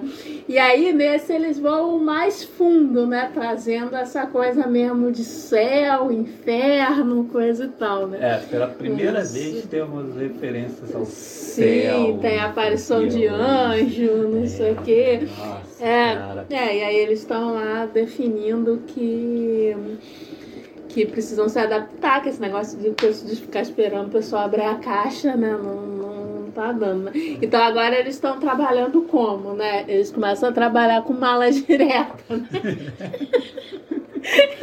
Igual banco. Manda uma carta pra pessoa, mandando pra, né, pessoa criminosa. Pessoa qualquer não, é um é criminoso, as coisas tá igual mostra ali, é um pedófilo, né? O, primeiro cara, o primeiro cara que eles mandam a, a cartinha, né? É, mandando o cara comparecer, então, aí a pessoa vai. É. Porque o mundo tá cheio de idiota, né? Aí. E aí chega lá começa o julgamento, né? Do é, título, ele, né? entra, ele entra no clipe do Nine Inch É, ele entra no ah, pô, é, ele entra lá no clipe do Nine Inch Nails, do Marilyn Manson. É, se bem que tinha umas coisas bem, assim, mais escatológicas, tá? que acho que tá mais pra Marilyn Manson, que Marilyn Manson tem menos crashes. É. Então, o que acontece? Esse cara é levado lá, aí primeiro o auditor tá lá anotando né, as acusações, aí o auditor sai, Aí vem um gordinho lá, é. Que eu acho que é a ideia de ser uma mais vagabunda que tem, porque o cara é só um gordo. o cara nem tem. É, esse, essas figuras, coisas, eles nem tem nada igual os cenobitas, dos arames, os é, não tem nada, é só um gordo. É, o cara chega lá, começa a comer os papéis com as é. acusações aí vai, vo, é, aí vai regurgitar tudo ali num, num tubo que vai passar por, por um outro quadro lá onde tem umas três mulheres deformadas Sim. que vão dar o veredito, aí vão levar essa vítima para deitar lá num ah, em cima de uma pedra uma lá, sei lá o que, uma, uma maca lá, sei lá. Sei lá. Aí, aí vem mais dois cenobitas ali, né? Que é um, um monstros fome, gorda. Essa até visualmente bacana. Não, é, essa parada tá né? visualmente E, interessante. é, aí de Que das costas dele. É, aí das costas dele sai um outro lá também. É, com uma que roupa parece, de É, com uma roupa de lá, latex lá, quase o Sandman da Era de Sim. Ouro, sei lá, e começa a fatiar o cara. Então é esse modus operandi. Aí tá, você vê isso tudo aí. É, vamos ver aí no que que isso vai dar. Não, é, de repente, se fosse um filme como, mais ou menos como o segundo, né? Tipo, passasse a maior parte do tempo naquele inferno ali, com aquelas criaturas, de repente até desse uma coisa, não vou dizer bom, mas decente, né? Minimamente decente. Mas não, né? não O é. problema é que na maior parte do filme parece que eles querem repetir o quinto Sim, filme. sim. Que tem uma investigação policial. É, exatamente. Tem um serial killer lá, né? Que, enfim, que mata pessoas referente a pecados, né? É. Coisa deixa mensagenzinha, não sei o Temos quê. dois policiais, dois É, irmãos são atrás irmãos, desse assassino. Sim. E aí, mais tarde, ser uma detetive para se juntar a eles. O baixo orçamento do filme fica evidente que eles são os únicos três É, policiais do tipo assim, Até a delegacia lá que Só tá os três lá só tem eles. é, tipo assim, o, um crime desses, pô, que chama muita atenção da mídia, não sei o que, só tem aquele trio ali trabalhando. Então, eu digo que parece foi porque no final é um dos policiais é o próprio criminoso. Sim, e aí eles, é legal que eles colocam assim como um plot twist, né? Mas no final das contas, pô, o cara que é o principal suspeito é o assassino, porque assim, tudo que o filme vai apontando, você já, pô, né, já tá Ah. pegando e tal, né? E aí, no- e aí no final das contas era realmente o, o assassino. Então aí fica assim uma mistura do quinto filme com o primeiro, que aí também traz as correntes, o gore tal, ali do primeiro, e quer fazer referência, né? Vem umas referências forçadas, repetem até a frase do Frank lá, Sim. Jesus sorou e tal. E né, o filme é o primeiro que aí traz referências a um céu, né? Seres Sim, sim. celestiais. É, tem um anjo, É, né? tem um anjo, né? Que É a Cristina Aguilera. uma É. loirinha. É, que aí, ah, tipo, com o céu tem um. Ah, tipo assim, o Pierre é o diabo ali, É. né? Porque é tipo assim, eles têm um acordo, né? Que aí eles podem né, julgar, torturar essas figuras aí né, do mal. E é isso. É. uma bobagem dessa. É uma bobagem dessa, eu, o Pinhead também pega suas correntes do dia, depois é castigado numa espécie de final ali pro personagem, né? Uhum. É, enfim, é isso, mais uma grande bobagem. Sim, sim. A maior curiosidade desse filme aqui é que eu gostaria de saber o que, que a Happy Langenkamp, né, a, a Nancy da Hora Sim, do Pesadelo, sim. está fazendo nesse filme. É. Que ela aparece numa única ceninha ali, quando os policiais vão É, ver um então, apartamento é, a, ali. é, a investigação Aí leva ela locatária. o apartamento do, do pedófilo, né? Que É. mataram antes, coisa e tal também. Aí eu, só eu gostaria de saber o que, que ela tá fazendo filme. Até porque. Não, não pode ter sido. Pô, não deve ter pagado tanto assim pra ela. É, é a aparição num, numa aparição final, que não tem nada, né? Eles nem aproveitam, ah, já que, né, sei lá. Escreveu. Um papel tanto que maior. aparece o nome dela no, no início, eu tinha esquecido totalmente. É quando sobe os créditos no É, Ela tava É, porque eles são pô, que tá mesmo. E temos um novo Pinhead É, aqui, né? é. Um novo ator que visualmente é melhorzinho do que o. último É, é aquela coisa, né? Não, não tem como se comparar com o Predator, porque fãs, até porque o filme é muito ruim também, tipo, você não viu nem o cara no filme bom, né? Uhum. Mas é melhor do que o do último, que pelo menos o cara tem mais postura, tem mais né? Tem...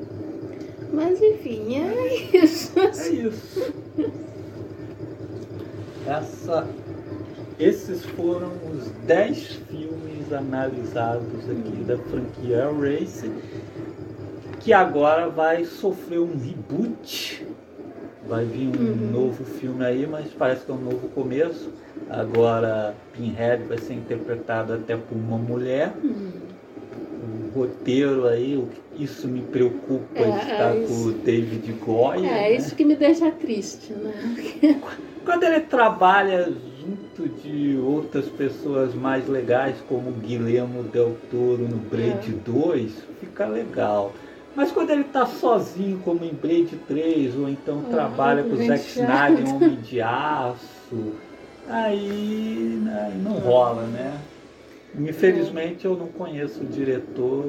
É, não sei, é, torcer para pelo menos o diretor ser mais é. competente, né? Pra... Eu estou mais interessado em outro projeto que fala-se que pode vir a se tornar uma série da HBO. É, aí sim. Aí, pô, aí eu teria HBO, mais confiança. Tem, tem umas séries muito bem boas, legais. E... Produções e... voltadas no público mais adulto é. mesmo. O Hellraiser se encaixaria como uma luta. Uma série da HBO. E numa série seria interessante que exatamente poderiam explorar melhor esse universo que os filmes, né, só ali no primeiro, segundo e tal, uh, exploram, né? Depois nunca mais. E a direção ainda seria do David Gordon Green, responsável por esses novos filmes de Halloween que eu gosto bastante. Ainda não vi o Halloween Kills, mas vi o de Sim. 2018 e gosto bastante hum. dele. Acho que foi um poxa ali depois daqueles dois filmes horrorosos do Rob Zombie, foi uma volta magistral à franquia. Sim. Com todo o respeito que o Michael Myers merece. Sim. E é legal ver se ele que... faria o mesmo por Hellraiser. É. Ainda mais uma série da HBO. Eu espero que a série saia do, do papel e tal. Tomara. O filme não, não importa, não. Mas, assim, é que eu gosto e eu não conheço o diretor. Tá, se o diretor for mais competente, pode até salvar, né? Mas, mas pô, só de ter o roteiro do Goya já desanima.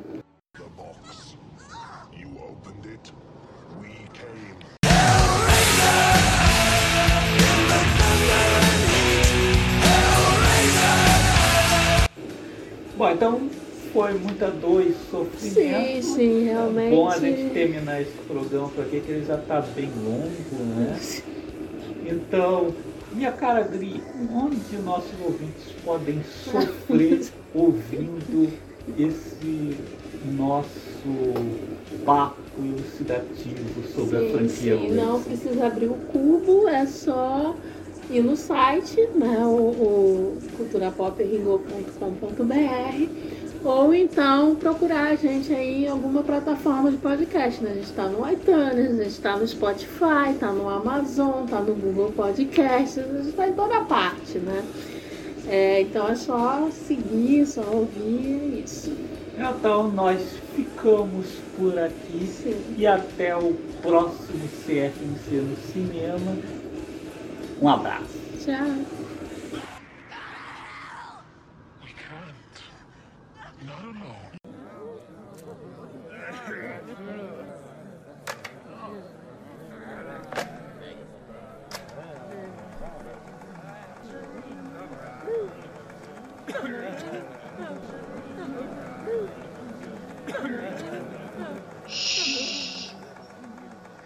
CFMC no cinema.